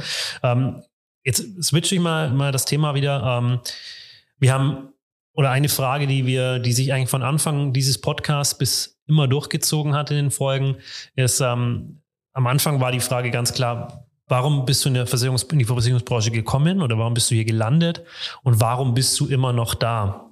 Jetzt hast du ein Buch geschrieben ähm, über die Versicherungsbranche, das so ein bisschen eine Liebeserklärung an die Branche ist. Ähm, und deswegen würde ich die Frage mal ein bisschen umformulieren und fragen, war es Liebe auf den ersten Blick? Nein. also als ich mich für eine, eine Ausbildungsstelle bewerben wollte und musste, da war ich 15 Jahre alt. Das war uh. 1987. Ich äh, ähm, hatte für mich entschieden, nach der zehnten Klasse wird Schluss sein mit Schule, weil ich bin nie gerne zur Schule gegangen. Ich bin jetzt nicht ganz blöd, aber gerne in der Schule war ich nie. Ähm, weil mich auch schon störte, dass ich zuhören und so wenig reden durfte. Das zieht sich auch durch mein Leben. Heute kann ich es ja ausleben. Und dann habe ich in der, in der neunten Klasse musste ich mich entscheiden, was machst du? Und ich vom Elternhaus her war ich jetzt nicht so geprägt, dass mir irgendjemand da gesagt hat, so pass mal auf, wenn, dann, aber ich, ich musste es wirklich jetzt selbst entscheiden. Und dann war ich im, in der damaligen, in der Arbeitsagentur für Arbeit, das hieß ja damals nicht Jobcenter oder so, sondern einfach Arbeitsamt. Das ist ja, das war dann früher so. Und ist man da hingegangen, konnte so einen Berufschancentest machen. Den habe ich dann gemacht und so 90 Minuten Fragen ausgefüllt und dann wurde das ausgewertet. Und dann konnte man maximal 10 von 10 Punkten Übereinstimmung bekommen und dazu dann Berufe, äh, die einem angeboten wurden. Und das waren zwei Berufe bei 10 von 10. Das war ähm, Erzieher und Gymnastiklehrer. Und dann, ja, wirklich. Gymnastiklehrer. Und dann habe ich mich schon so. Ist das so, der Sportlehrer? Ist das Absolut so ja, Karriere es ist dann wirklich. Absolut. Und dann habe ich mich schon so in so einer Leggings im Kindergarten gesehen irgendwie und wusste nicht, hast du beides. Aber ähm, da habe ich gesagt, nee, dann habe ich geguckt, wo habe ich denn neun Punkte? Und da war dann auch der Versicherungskaufmann oh. dabei, da war aber auch der Steuerfachangestellte dabei und viele andere Berufe. Und dann habe ich einfach geguckt, wer bildet aus. Damals war ja noch wirklich kein Arbeitnehmermarkt, sondern ähm, zum Beispiel bei der Westfälischen Provinzialversicherung hier in Münster hatte ich mich beworben, haben sich zweieinhalbtausend Menschen damals beworben noch oder auf 50 Ausbildungsstellen. Und dort habe ich mich dann auch damals unter anderem beworben, aber auch beim bischöflichen Generalvikariat hier in Münster als Verwaltungsfachangestellter im kirchlichen Dienst. Äh, habe ich mit Bravour den Einstellungstest bestanden und dann kam ich ins Vorstellungsgespräch und sollte sagen, wie der Pastor meiner Gemeinde heißt. und ich habe dann auch flapsig gesagt, ich mag ihn oben ganz gerne, das Bodenpersonal gefällt mir nicht so gut, aber da war ich raus. und ähm, vielleicht auch ganz gut. Ich glaube, da hätte ich keine Karriere gemacht, zumindest eine ganz andere. Und ähm, ja, und da meine die meine Schwägerin, die die damalige Freundin meines Bruders äh, bei der Provinzial eine Ausbildung absolvierte gerade, da habe ich gedacht, Mensch, da könnte ich mich auch mal bewerben. Und so so kam das zustande. Ich hatte überhaupt noch, ich wusste, ich gehöre nicht auf den Bau, das kann ich nicht. Ähm, und dann habe ich mich für kaufmännische und verwaltende Berufe beworben. Und dann war es damals die Provinzial. Ähm, dort habe ich dann die Ausbildung gemacht. Äh, das, ich fand es schrecklich, im Innendienst zu arbeiten und so zu tun zu müssen, als würde ich gerade arbeiten, auch wenn wir nichts zu tun hatten und solche Spielereien in so einem Großraumbüro. Und bin dann immer wieder angeeckt und habe für mich dann irgendwann entschieden, hm, das ist nicht deins. Ich wollte auch zwischendurch schon zweimal hinschmeißen. Ich habe damals in der Band gespielt und hatte schwarz gefärbte Haare und bin mit dem Stahlhelm auf der Bühne und so auf Schlagzeug und so. Und ich war ein bisschen anders drauf. Und ähm, und ich habe es aber dann durchgezogen und für mich aber entschieden, das machst du auf keinen Fall weiter im Innendienst. Also wenn, dann würde ich nur der Außendienst reizen. Und dann hatten die mir gesagt, mit gerade 19 Jahren Außendienst kannst du vergessen, 25, komm mal wieder. Aber und dann wollte ich äh, für ein Jahr nach Amerika als Au pair, als männliches Au pair und dann zum Bundesgrenzschutz. Das war dann mal so meine Planung. Und durch ein, jetzt will ich, will ich auch nicht zu lange erzählen, aber durch ein Praktikum während des dritten Ausbildungsjahres in einer Agentur habe ich dann äh, die Möglichkeit bekommen, direkt nach der äh, Ausbildung als HGW 84er dann in einer Provinzialagentur als Kundenberater zu arbeiten. Also direkt ins kalte Wasser, mhm. in die junge Selbstständigkeit. So bin ich in den Beruf gekommen und dann habe ich ihn auch relativ schnell lieben gelernt äh, mit all seinen Facetten. Das war erstmal ein hartes Arbeiten damals, so mit ganz vielen alten Kunden, wo man hingefahren ist und der hat die Hausratversicherung verlängert um zehn Jahre damals. ja, zehn, noch, genau, zehn Jahresverträge. Da gab es noch Kohle für. Ne? Äh, ja, liebe junge ähm, Hörerinnen und Hörer, damals gab es zehn Jahresverträge. Dafür kommt die heute ins Gefängnis. Ich durfte das noch. Also es ist wirklich irre. Ähm, aber das, das habe ich dann damals gemacht und ich habe den Beruf dann wirklich lieben gelernt. Ähm, natürlich gab es und gibt es bis heute auch Rückschläge, das gehört ja zu jedem Beruf dazu, aber mir macht es Spaß. Ich habe aber ziemlich lange gebraucht. Also das ging nicht in den ersten drei, vier, fünf Jahren, in denen ich so dieses oder in einer, sagen mal, bis ich dann so dieses Selbstverständnis entwickelt hatte, dass wir wahnsinnig wichtig sind. Und das habe ich heute. Natürlich nach so vielen Jahren sowieso, aber ich begegne jedem Kunden auf Augenhöhe. Egal, ob das jetzt der, der einfache Privathaftpflichtkunde ist oder der Unternehmer, der eine Milliarde Umsatz macht. Ähm, das ist mir eigentlich egal. Ich möchte, jeder wird anständig behandelt, aber ich will auch anständig behandelt werden.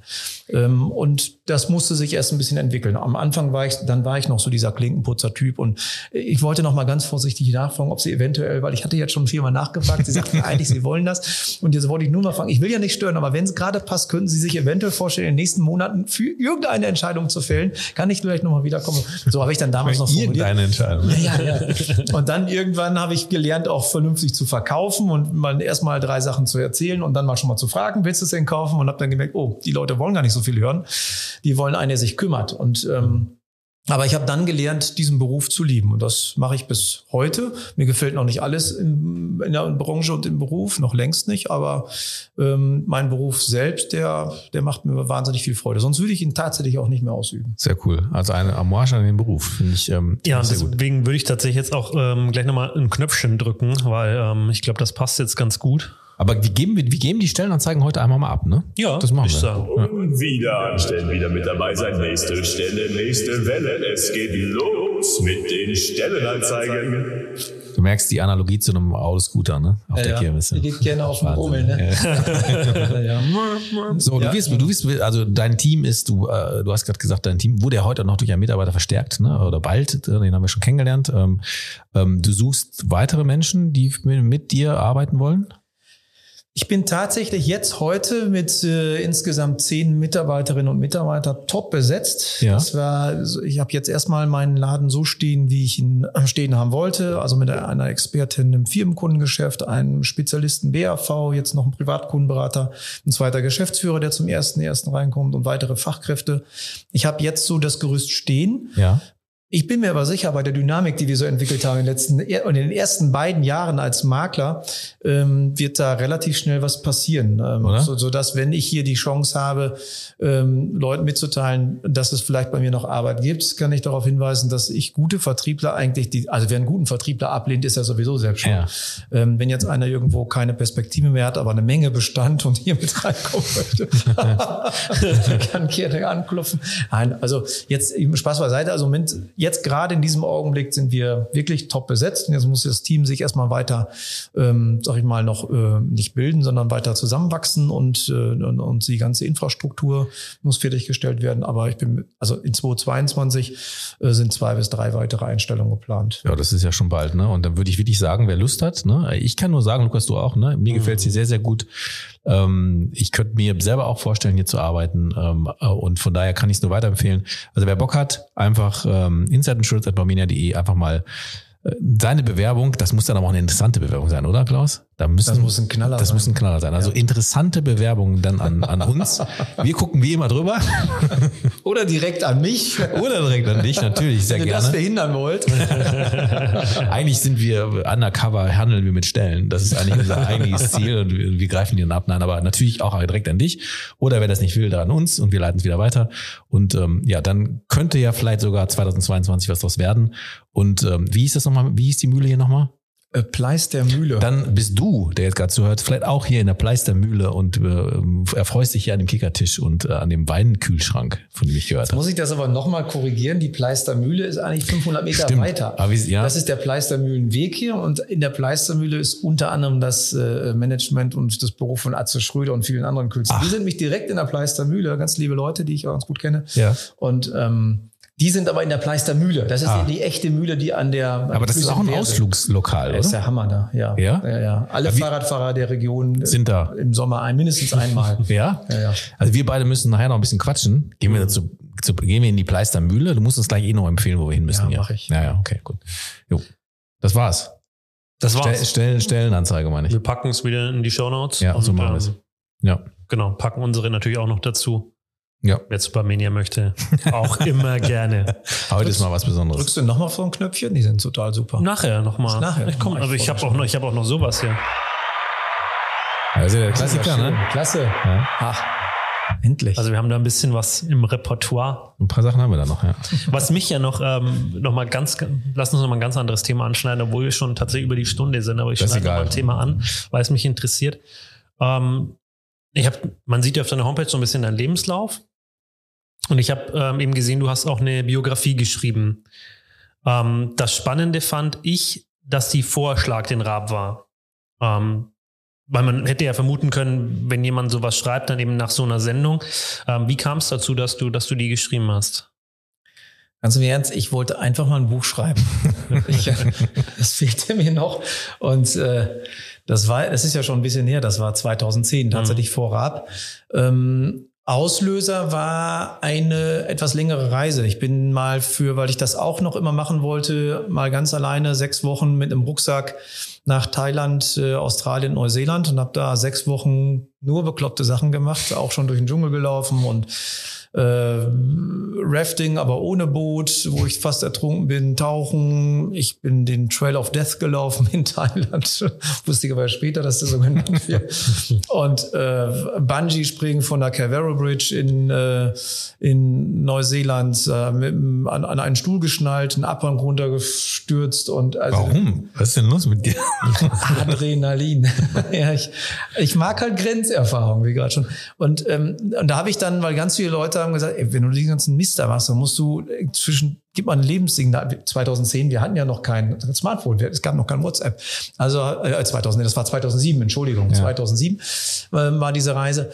Und dann habe ich regelmäßig so an 50, 60 Leute so kurze Reiseberichte geschrieben. Und dann habe ich wirklich von ganz vielen, die das dann gelesen hatten, haben unabhängig zurückbekommen, ey, das liest sich so gut, du müsstest eigentlich ein Buch über die Reise schreiben. Und da ist die Idee entstanden, dass ich gesagt habe, ja, jetzt aber nur über diese Reise, das ist ja ein bisschen unspektakulär, du hast ja schon ein paar andere verrückte Sachen erlebt. Und dann habe ich einfach gesagt, dann ja, mache ich eine Lebenshalbzeit-Autobiografie. Und ähm, das war dann das Buch, das reicht für zwei Das war aber echt so ein Gag. Ich habe die Dinger, ich habe noch nicht mal einen Verlag dazu genommen, weil mir dann die Verlage gesagt haben, nein, natürlich, wie das eben so ist, wenn man ein Buch schreibt. Und ich hatte keine Lust, betteln zu gehen. Also da habe ich dann einfach Bücher drucken lassen, habe das dann bezahlt und habe die dann selbst vertrieben. Und das hat mir einfach Spaß gemacht, dass dann ja, eine vierstellige Anzahl. Oh, Entschuldigung. Hast du jetzt noch Bücher über? Nee, ne?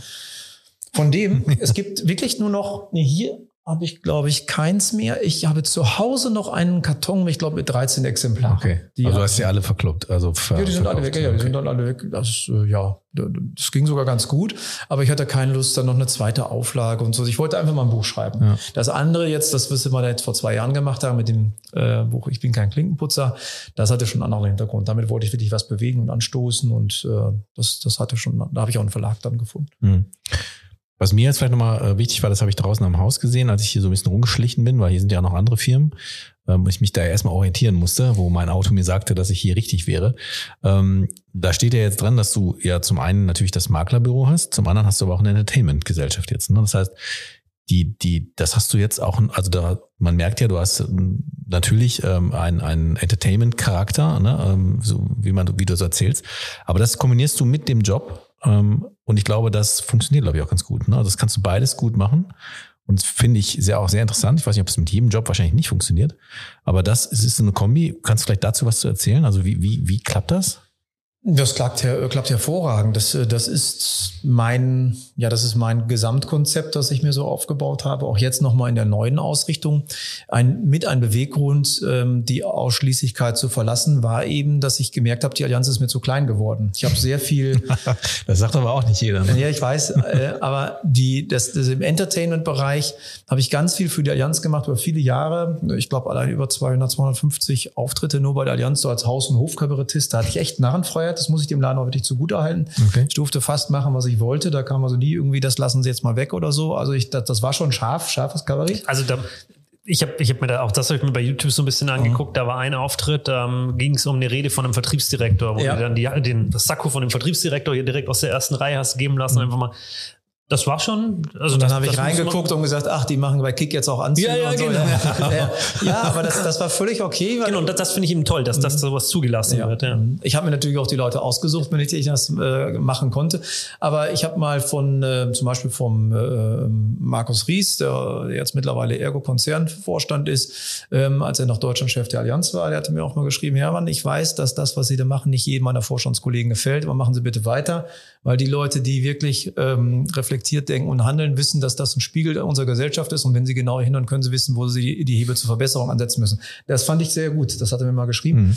Und auch viele andere haben gesagt, das ist sehr wichtig, was du da machst, weil die Leute natürlich auch über, über Probleme mal lachen wollen. Und, ähm, und so ist das Ganze entstanden. Aber irgendwann habe ich gesagt, das, was ich da mache, möchte ich für die ganze Branche tun. Ich habe so viele Ideen und ich bin ja, arbeite ja nicht für die Branche und das kann ich auch bei der Nürnberger Ergo, bei Armenia und überall anders erzählen. Mhm. Habe dann relativ schnell gemerkt, dass viele Gesellschaften Probleme damit haben, wenn ich Allianzvertreter bin äh, zu sagen, wir holen jetzt einen Allianz hier uns auf die Bühne, der unseren Vertretern sagt, wie es eigentlich richtig funktioniert, mhm. jetzt irgendwie, das hat Geschmäckle.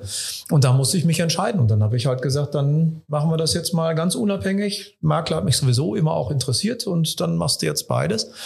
Und somit mache ich jetzt ganz viel in der Branche, eben auch an Veranstaltungen, Vorträge, Moderation, Leitung von Podiumsdiskussionen oder eben mal jetzt neulich wieder so 30 Minuten nur Cabaret im Abendprogramm bei einer großen Gala oder den Cash Award in Hamburg habe ich die letzten beiden Jahre, also dieses Jahr nicht mehr, aber die letzten beiden Jahre davor habe ich den Cash Award moderiert und kann da jetzt ganz viel in der Branche machen. Vor allen Dingen, ich kann machen, was ich will. Und das ist für mich ganz, ganz wichtig weil ich schon vorher mit meinem AU-Vertrag immer wieder auch mal angeeckt bin. Dann rief mal der Compliance-Vorstand an und sagte, Hermann, wieso sagen Sie gerade in dem Interview, Sie da gegeben haben, dass äh, in der Ausschließlichkeit immer noch große Probleme bestehen und dass wir uns immer noch nicht so benehmen, wie es sein sollte, also so ne, mhm. sinngemäß. Da habe ich gesagt, ja, weil es so ist. Aber in Ihrem Vertrag steht, wenn Sie ein Interview geben, müssen Sie uns fragen. Das, ja, weil Sie sind da als Allianzvertreter. Und das war natürlich dann immer wieder mal ein Konflikt. Und ich wollte nicht fragen. Ich will, will das, ich nehme, übernehme Verantwortung für das, was ich tue und sage. Aber ich will es dann auch sagen. Ich will nicht mhm. vorher einen Vorstand fragen, was er meint, was ich antworten soll.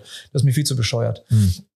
Und ähm, von daher war diese, diese Entwicklung für mich logisch, konsequent und äh, hängt da direkt zusammen. Und dieses KA Entertainment als, als Firma, das ist ja auch vom Branding her genauso wie die, ja. das Maklerunternehmen, ist alles bewusst. weil das greift natürlich viel ineinander, weil ich ja ganz viel auch in der Branche auftrete.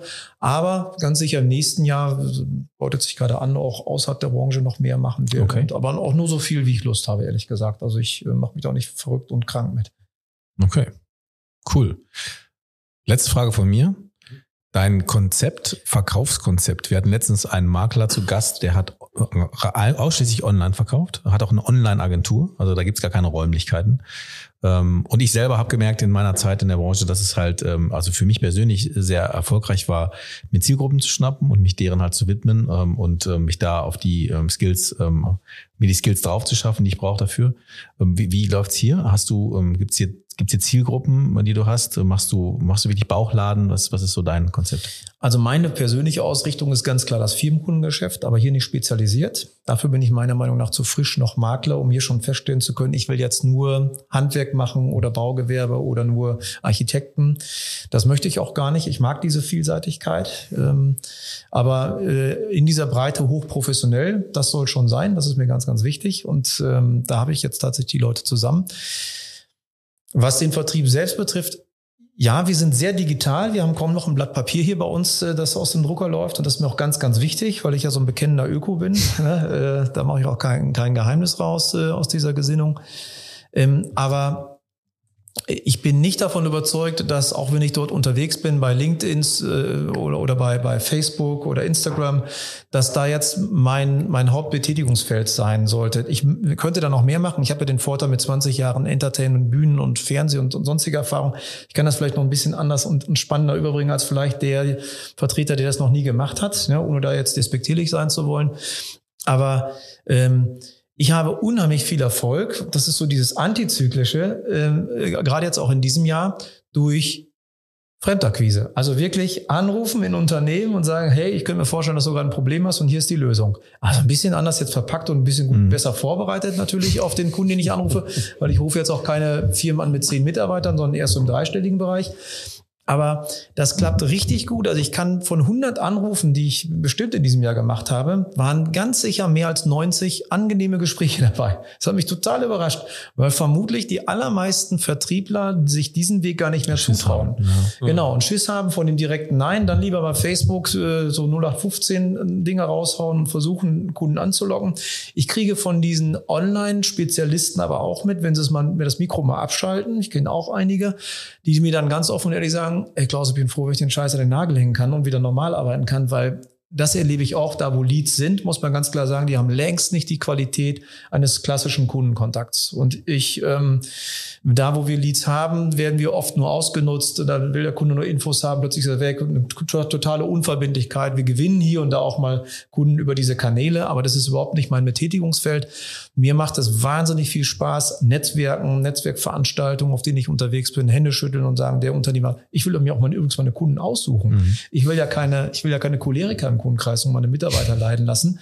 Ähm, von daher, und das kann man nicht das machen. Ich, aber das finde ich immer einen ganz wichtigen Aspekt, weil das, das ist nämlich auch was, was wir in der Branche ganz lange eben nicht verstanden haben, dass wir uns unsere Kunden sehr wohl auch aussuchen ja, dürfen und wir ja. nicht jedem jeden annehmen müssen. Ja, ja das, das finde ich ganz wichtig. Ja, wir haben auch klare Aussagen hier bei uns. Wir nehmen keine Einzelmandate. Also jetzt, wenn einer kommt, sagt, könnte man drei Autos rechnen, können wir, machen wir aber nicht. Mhm. Entweder kriegen wir jetzt hier das komplette Mandat, dann hätten wir gerne die Unterschrift unter die Maklervollmacht und auch alle Verträge, weil ich erkläre das mal mit dem Steuerberater. Keiner geht zum Steuerberater und sagt, mach du bitte meine Lohnbuchhaltung, geht zum zweiten, der macht dann die Bilanz und der dritte äh, macht die BWA. Das macht mhm. keiner. Und meine volle Überzeugung ist, einer muss den Hut aufhaben, auch in der Versicherungsbranche oder in Versicherungsthemen. Und wer so nicht mit mir zusammenarbeiten will, der wird dann auch kein Kunde. Wenn jetzt der Konzern kommt und sagt, wir dürfen hier 4000 Mitarbeiter WAV-mäßig beraten, da sage ich immer nicht, aber nee, nee, erst kriege ich noch die Flotte und den Rest. ähm, da nicht. Aber so bei dem klassischen, beim klassischen Anruf oder beim klassischen Kontakt, auch wenn, wenn ich viel mit Firmen spreche, dann sage ich schon mal, ja, wir können jetzt das Betriebsrententhema begleiten. Hier machen wir, können wir, sind wir gut. Aber äh, lernen Sie uns erstmal kennen, aber wir sprechen später nächstes Jahr über das Komposit- und Sachversicherungsgeschäft, weil ich möchte gerne die Gesamtverantwortung haben. Das ist auch so eine Sache so von Standing, wie ich finde. Ich glaube auch. Ähm, und das so reinzutragen, weil ich weiß, dass wir das können und dann will ich das auch machen. Und dann hätte ich gerne auch die gesamte Verantwortung und möchte nicht dann nachher hören, aber Sie waren doch auch immer bei uns im Haus und warum haben Sie uns nicht gesagt, dass die neue Maschine davon, ja, was nicht mein Thema war, aber Sie waren doch, das will ich nicht. Also ich möchte dann, ich, wie gesagt, ich mache auch Fehler, aber dann will ich auch die Chance haben, die Fehler zu minimieren. Das kann ich nur, wenn ich das Gesamtmandat habe. Also wir arbeiten da sehr digital, um deine Frage jetzt mal abschließend zu beantworten, äh, Marc. Sehr digital, sehr modern, äh, dicht am Kunden. Auf den Wegen wir das. Wir machen ganz viel Online-Beratung. Mache ich ganz viel. Es ist eine riesen Erleichterung. Ich muss nicht mehr zum Kunden fahren. BRV-Beratung machen wir hundertfach im Jahr. Und die sind fast alle, wenn ich sage, ich mache Großveranstaltungen, Informationsveranstaltungen mit Kurzberatung anschließend, aber die sind fast alle nur noch online. Und das ist äh, natürlich, das ist so ähm, die Entwicklung, ähm, der, der, man, noch folgen sollte in der heutigen Zeit. Das machen wir, aber äh, wir sind jetzt nicht spezialisiert so auf ein gewisses Themenfeld oder dass wir. Finde ich, finde ich sehr interessant. So, zwei Dinge, die ich für mich jetzt gerne so mitnehme. Zum einen, ähm, dass der Anruf beim Kunden und der direkte Kontakt, den man ja, da hast du wirklich recht, durch die ganzen Möglichkeiten und die Kanäle, die man jetzt hat, wo man mal eben schnell irgendwas schreiben kann. Oder sich vielleicht auch, ich meine, ich bin, ich bin vollkommen der Meinung und äh, das habe ich auch schon mal gesagt, dass man ähm, medial vertreten sein muss, nicht um zu verkaufen, sondern um einfach mal ähm, sich sichtbar zu machen. Ne? Und, und die, das sollte man auf jeden Fall nutzen. Und da bin ich der Meinung, dass jeder Vertriebler, der das nicht macht, auf jeden Fall einen Fehler macht. Ähm, aber nichtsdestotrotz, der oder zumindest Chancen vergibt. Genau. Ja. Ich würde, ich würde so krass sein sagen, der macht einen krassen Fehler. Ähm, so würde so würd ich jetzt sagen, weil ähm, klar äh, kann man darüber nicht verkaufen. Das ist mir selber auch klar. Aber das gibt eine, eine ganz große Sichtbarkeit. Und wir hatten mal darüber gesprochen. Dinge, Inhalte, die ich dort präsentiere, die sind skalierbar, die, kann, die können sich zig Leute angucken. Also man hat ja eine große Reichweite dadurch. Man muss sich nur klar sein, dass da, dass damit keine Versicherungen verkauft werden, sondern dass da noch ein Schritt fehlt und den hast du gerade angesprochen, nämlich den direkten Kontakt. Ne? Also wenn man dann die Möglichkeit hat, jemanden ähm, anzusprechen, dann sollte man es auch tun. Das finde ich schon mal sehr gut. Ne? Also mal wieder wieder zurück zur direkten Ansprache und die anderen Tools dazu benutzen, um sichtbar zu werden. Das, ähm, das würde ich jetzt erstmal so sehen. Und das Zweite ist halt wirklich sich zu den Mut zu haben, auch in unserer Branche nicht irgendwie so wie so ein Bittsteller, hast du gerade gesagt, Lukas, ne, wie so ein Bittsteller, bitte, bitte, bitte, ne, und du hast ja gerade gesagt, könnten Sie vielleicht mal irgendeine Entscheidung treffen, ne, sondern wirklich vielleicht mit breiter Brust wirklich ähm, sich seine Zielgruppe zu schnappen oder seines seine Ausrichtung auch, auch klar zu machen, dass man da nicht für alles irgendwie herhält. Ne? Und das ist ganz wichtig, ja. Ja, das ähm, klar, ich, ich darf auch bei der Barmenia mal so die Startup Days, so ein bisschen habe ich da so, so, so eine Stunde, wo ich ein bisschen was erzählen darf. Und da merkt man ja auch die Unsicherheit der neuen Menschen, die noch gar nicht wissen, wie es jetzt läuft. Mhm da kann ich schon verstehen, dass man da mal ein bisschen rumprobiert. Aber da sage ich ja auch, relativ schnell sollte man den Drive dazu bekommen, zu sagen, wo ist meine Zielgruppe, wo will ich hin ähm, und was will ich darstellen. Ne? Ähm, weil ich glaube, dann sonst hört sich jetzt doof an, aber sonst wirst du echt ein Opfer. Ne? Ja, das ist das Kunden, ich, genau. Vielleicht noch ein Punkt, vielleicht als Tipp für einige jüngere Kolleginnen und Kollegen oder die mal was ausprobieren wollen. Ich habe eine enorm gute Erfahrung mitgemacht. Eben diese hinterherhecheln will ich nicht mehr. Wir machen ein Angebot, wir besprechen das einmal, dann frage ich einmal nach.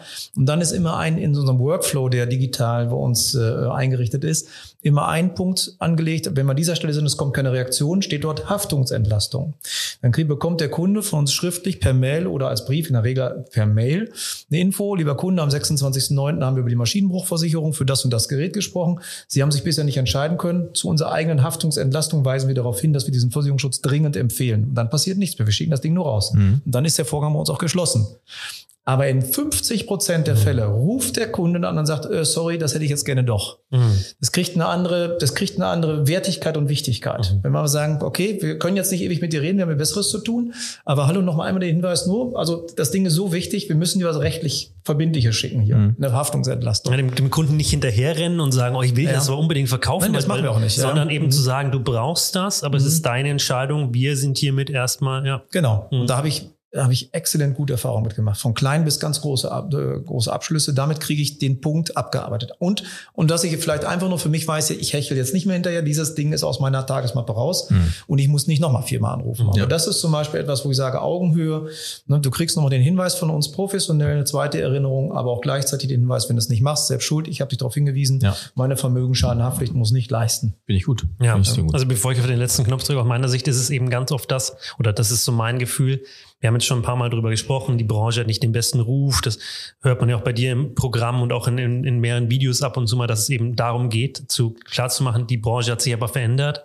Aber eben auch da sind ganz viele immer noch so, dass sie immer noch Angst haben und immer noch denken, oh Gott, der Ruf der Branche und genau so agieren, nämlich genau mit diesem Hinterhercheln, dieses, mhm. wie du vorhin, können nicht irgendeine Entscheidung und ich hätte doch gerne und ich würde auch noch mal kommen und wenn sie wollen, dann äh, küsse ich ihnen noch die Füße und also das ist so ganz oft dieses, dieses, wir passen oder man, man passt sich diesem, diesem Ruf der Branche an, in dem, weil man denkt, oh Gott, die Branche kann ja nichts, wir sind ja schlecht. Also muss ich versuchen, den irgendwie zu greifen. Und da bin ich der Meinung, das Selbstbewusstsein sollte man haben. Das hast du jetzt auch nochmal beschrieben und darf man auch haben, ähm, zu sagen, ich kann was, ich weiß, was ich kann und womit ich zu dir komme. Ob du dann bei mir abschließt als Kunde, ist deine Entscheidung. Ähm, aber ich bin, weiß, was ich kann und, und das möchte ich auch entsprechend darstellen. Sollte man so sehen. Und mittlerweile ist die Zeit auch dafür da. Mittlerweile sind diese alten Generäle weg, ne? Ja. Ähm, die, die, die dir noch was anderes eintrichtern wollten und so. Und mittlerweile sieht man ja auch an, dann so Leuten wie dir, äh, wie man da auch durchdrehen kann, ähm, ohne dass da groß was passiert. Ne? Der, Im Gegenteil, sogar noch was aus dir wird, indem man einfach durchdreht. Und ähm, so sage ich auch, letzter Satz von mir aus noch, das haben wir letztens bei einem, ähm, bei einem anderen Gast gehabt, ähm, da sagt man ja, keine Ahnung, ist, wann, wann ist man mit 20 zu jung für die Branche? Ne? Ist, ist das so? Ne? Ich meine, du hast gerade mit 15 angefangen, ne? das war auch noch andere Zeiten. Ne? Äh, aber 16 die Ausbildung. Mit 16 die Ausbildung. Ja. Ähm, aber ich finde nicht, dass man mit 20 zu jung ist, sondern dass man mit, dass man mit 20 und wir haben ja auch gerade deinen neuen Kollegen, Mitarbeiter hier gesehen, man hat, jeder hat seine Zielgruppen, jeder hat sein Umfeld, jeder hat so sein, äh, ob das jetzt das Alter ist, der Sport, ob es ähm, irgendwelche Hobbys sind oder was jemand hat. Überall sind ja Menschen, mit denen man halt irgendeine Leidenschaft teilt. Und äh, egal welchen Alters man ist, kann man sich genau diesen Personen halt auch öffnen. Nicht so abgedroschen, wie es klingt, so muss im Schützenverein anmelden, um da Kontakte zu, Kontakte zu knüpfen. Aber das kann man ja auch auf eine ganz, mittlerweile auf eine ganz andere Weise machen. Ne? Ja. Und deswegen kann man, kann man gar nicht, fast gar nicht zu jung sein. Ja, so. Finale Leute, Endspurt Freunde, Attacke Baby, es gibt drei Fragen zum Schluss. Auch raus. ja, wer uns kennt, äh, wer uns öfter hört, der weiß, ähm, es heißt, die Kategorie heißt drei schnelle Fragen zum Schluss. Meistens sind es weder drei noch schnelle Fragen, aber ähm, wir, wir stellen sie, es sind bei mir immer die zwei selben. Also ich stelle immer zwei gleiche Fragen, die dann so ein bisschen ergänzt werden und Marc überlegt sich spontan seine, du hast es ja vorhin schon gehört, ich bin immer der, der vorbereitet ist, Marc ist eher der, der Freelancer. Der Freelancer, der spontane. Und so machen wir es auch in den letzten drei Fragen. Und meine erste Frage ist immer, welches Buch hast du zuletzt gelesen? Ähm, ein verheißenes Land von Barack Obama, seine Autobiografie. Über 1000 Seiten. Es zieht sich sehr durch den äh, Wahlkampf, aber zeigt einen, äh, zeigt äh, sehr gut den Blick in die amerikanische Gesellschaft, in die gespaltene amerikanische, äh, amerikanische Gesellschaft. Das bleibt uns so, ich glaube, auch aufgrund der aktuellen Entwicklung in Deutschland erspart. Da bin ich sehr froh drüber. Als überzeugter Demokrat. Ne? ähm, und ähm, auf der anderen Seite zeigt es aber auch, die Einsamkeit eines amerikanischen Präsidenten. Also sehr interessant. Man muss echt Zeit haben, weil das, das ist so ein Buch, da liest man nicht mal abends 200 Seiten, weil, mhm. weil über viele Sachen muss man nachdenken. Es sind sehr viele Namen und, äh, aber es ist hochinteressant. Das mhm. war das letzte Buch. Okay. Ähm, jetzt, du hast ja schon ein paar Mal gesagt, Umwelt, Öko. Bist du eher mhm. dann E-Book-Leser oder liest du Bücher in Papierform? Das ist eine äh, interessante Frage. Ja, das, ähm, das war jetzt ein, ein Buch in Papierform und tatsächlich lese ich also E-Books nicht, aber die Tageszeitungen und andere, also alle Zeitungen und Zeitschriften nur noch digital. Mhm. Das habe ich umgestellt. Da habe ich mir mal ausgerechnet, wie viel Kilo Papier das im Jahr sind. äh, so ein Buch, das hat ja eine etwas, also das, ich lese ein Buch jetzt nicht in, also in drei Tagen, das schaffe ich nicht. Auch nicht im Urlaub, aber da hält man sich ein bisschen länger dran auf. Aber da habe ich den Absprung noch nicht geschafft. Aber der wird kommen, weil ich mhm. wirklich ständig überlege, was ich noch mehr tun kann. Ich, ich kenne das von mir. Also ich bin auch ein absoluter Papierbuchleser, mhm. obwohl ich mir immer denke, nachhaltiger wäre da der, der E-Reader, aber ich mhm. irgendwie bin nicht bei Papier. Ich versuche gerade Dutzende von Büchern zu verschenken und zu verkaufen für kleine, sich oder keiner. ähnliches. Es gibt ja, ja, ja, aber da kriegst du ja 19 Cent, muss 100 Bücher hinschicken. Damit ja, also was ich finde, was immer ganz gut funktioniert, ist einfach kistenweise bei eBay Kleinanzeigen. Ja, irgendwie so. Ja, das funktioniert tatsächlich ganz gut. Wobei ist ein Buch kann ja auch nachhaltig sein. Also Bücher überleben ja weiß ich, wie viele Generationen, die dann immer weiter verschenkt, äh, kann er irgendwo in irgendwelchen Schränken stehen und am Ende vielleicht sogar in ihrem Altersheim irgendwo in der Bibliothek wieder landen ja. oder so. Ja, aber also das ist tatsächlich, dass mittlerweile selbst ja. Büchereien es nicht mehr zwingend nee. haben wollen. Ich schmeiße sie nicht weg, ich setze zumindest in diese Bücherregale, die an Bushaltestellen teilweise stehen mhm. oder so, aber mhm. weil was nutzt das, wenn wenn es keine Sachbücher sind, brauchen sie nicht bei mir im Regal zu stehen. Wenn mhm. alle es einmal gelesen haben, die es lesen wollten, ja. also bringen sie den Kreislauf und das ist dann auch nachhaltig. Aber das war zum letzten Buch. Hast du ein Lieblingsbuch?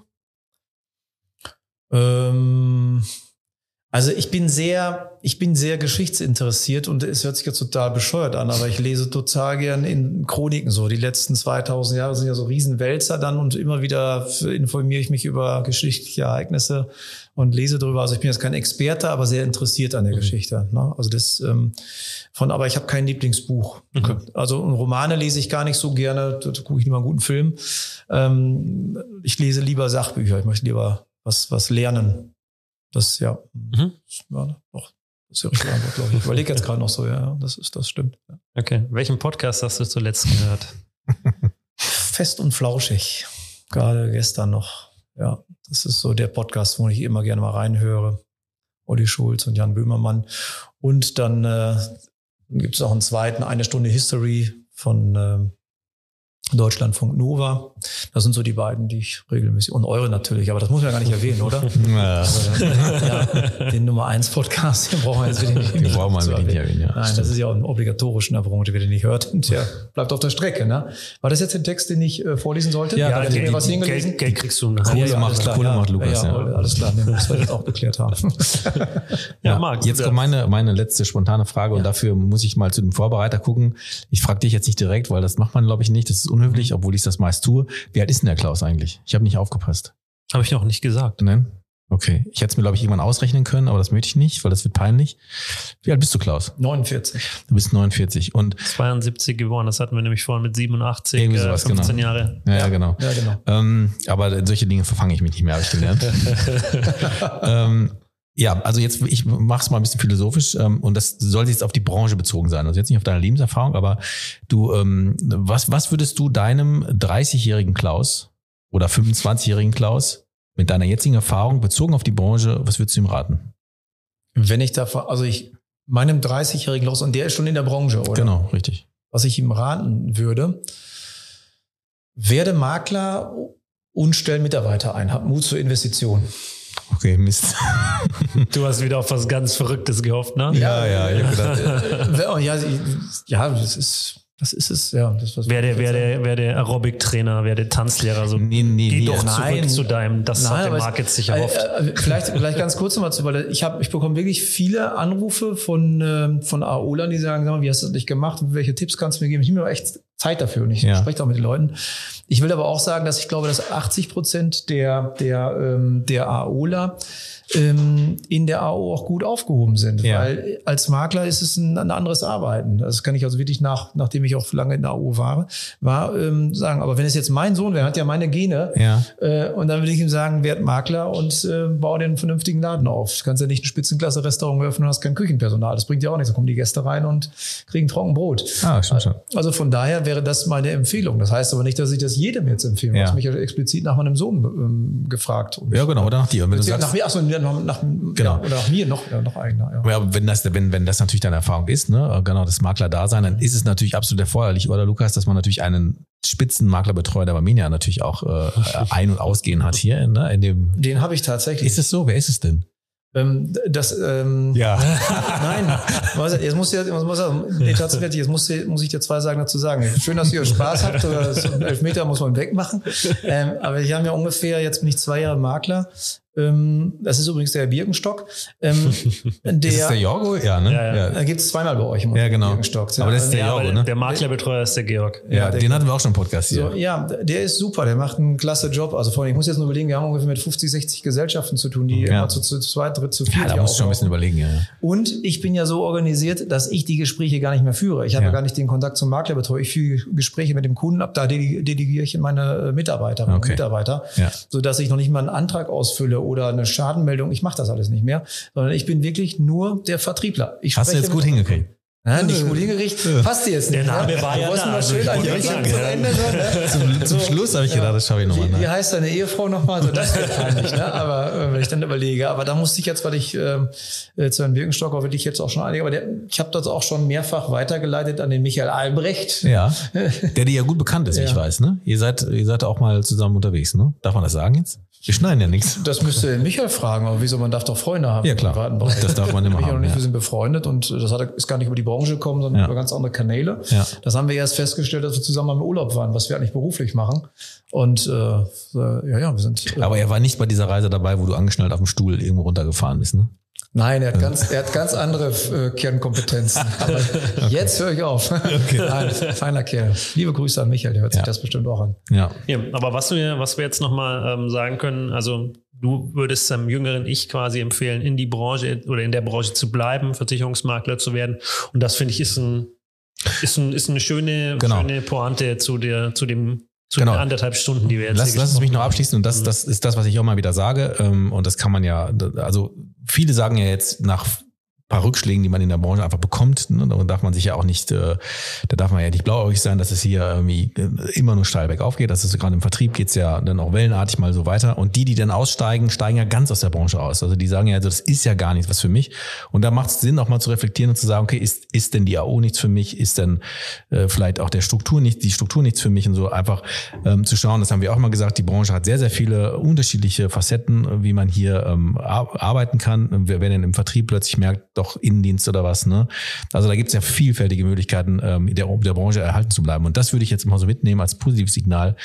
Nicht ganz weggehen, sondern einfach mal überlegen, was kann die Branche noch, weil es gibt unglaublich viele ähm, Berufe, die wir haben. Was haben wir letztes gesagt? Tierpflege, nee, Tier, Alles. Kranken, ja. Tierarzthelferinnen, Tierarzthelfer, Juristinnen, Juristen, alles. Brauchen wir alles. Ja, genau. Gut. Ja. Habe ich jetzt auch nochmal hingekriegt.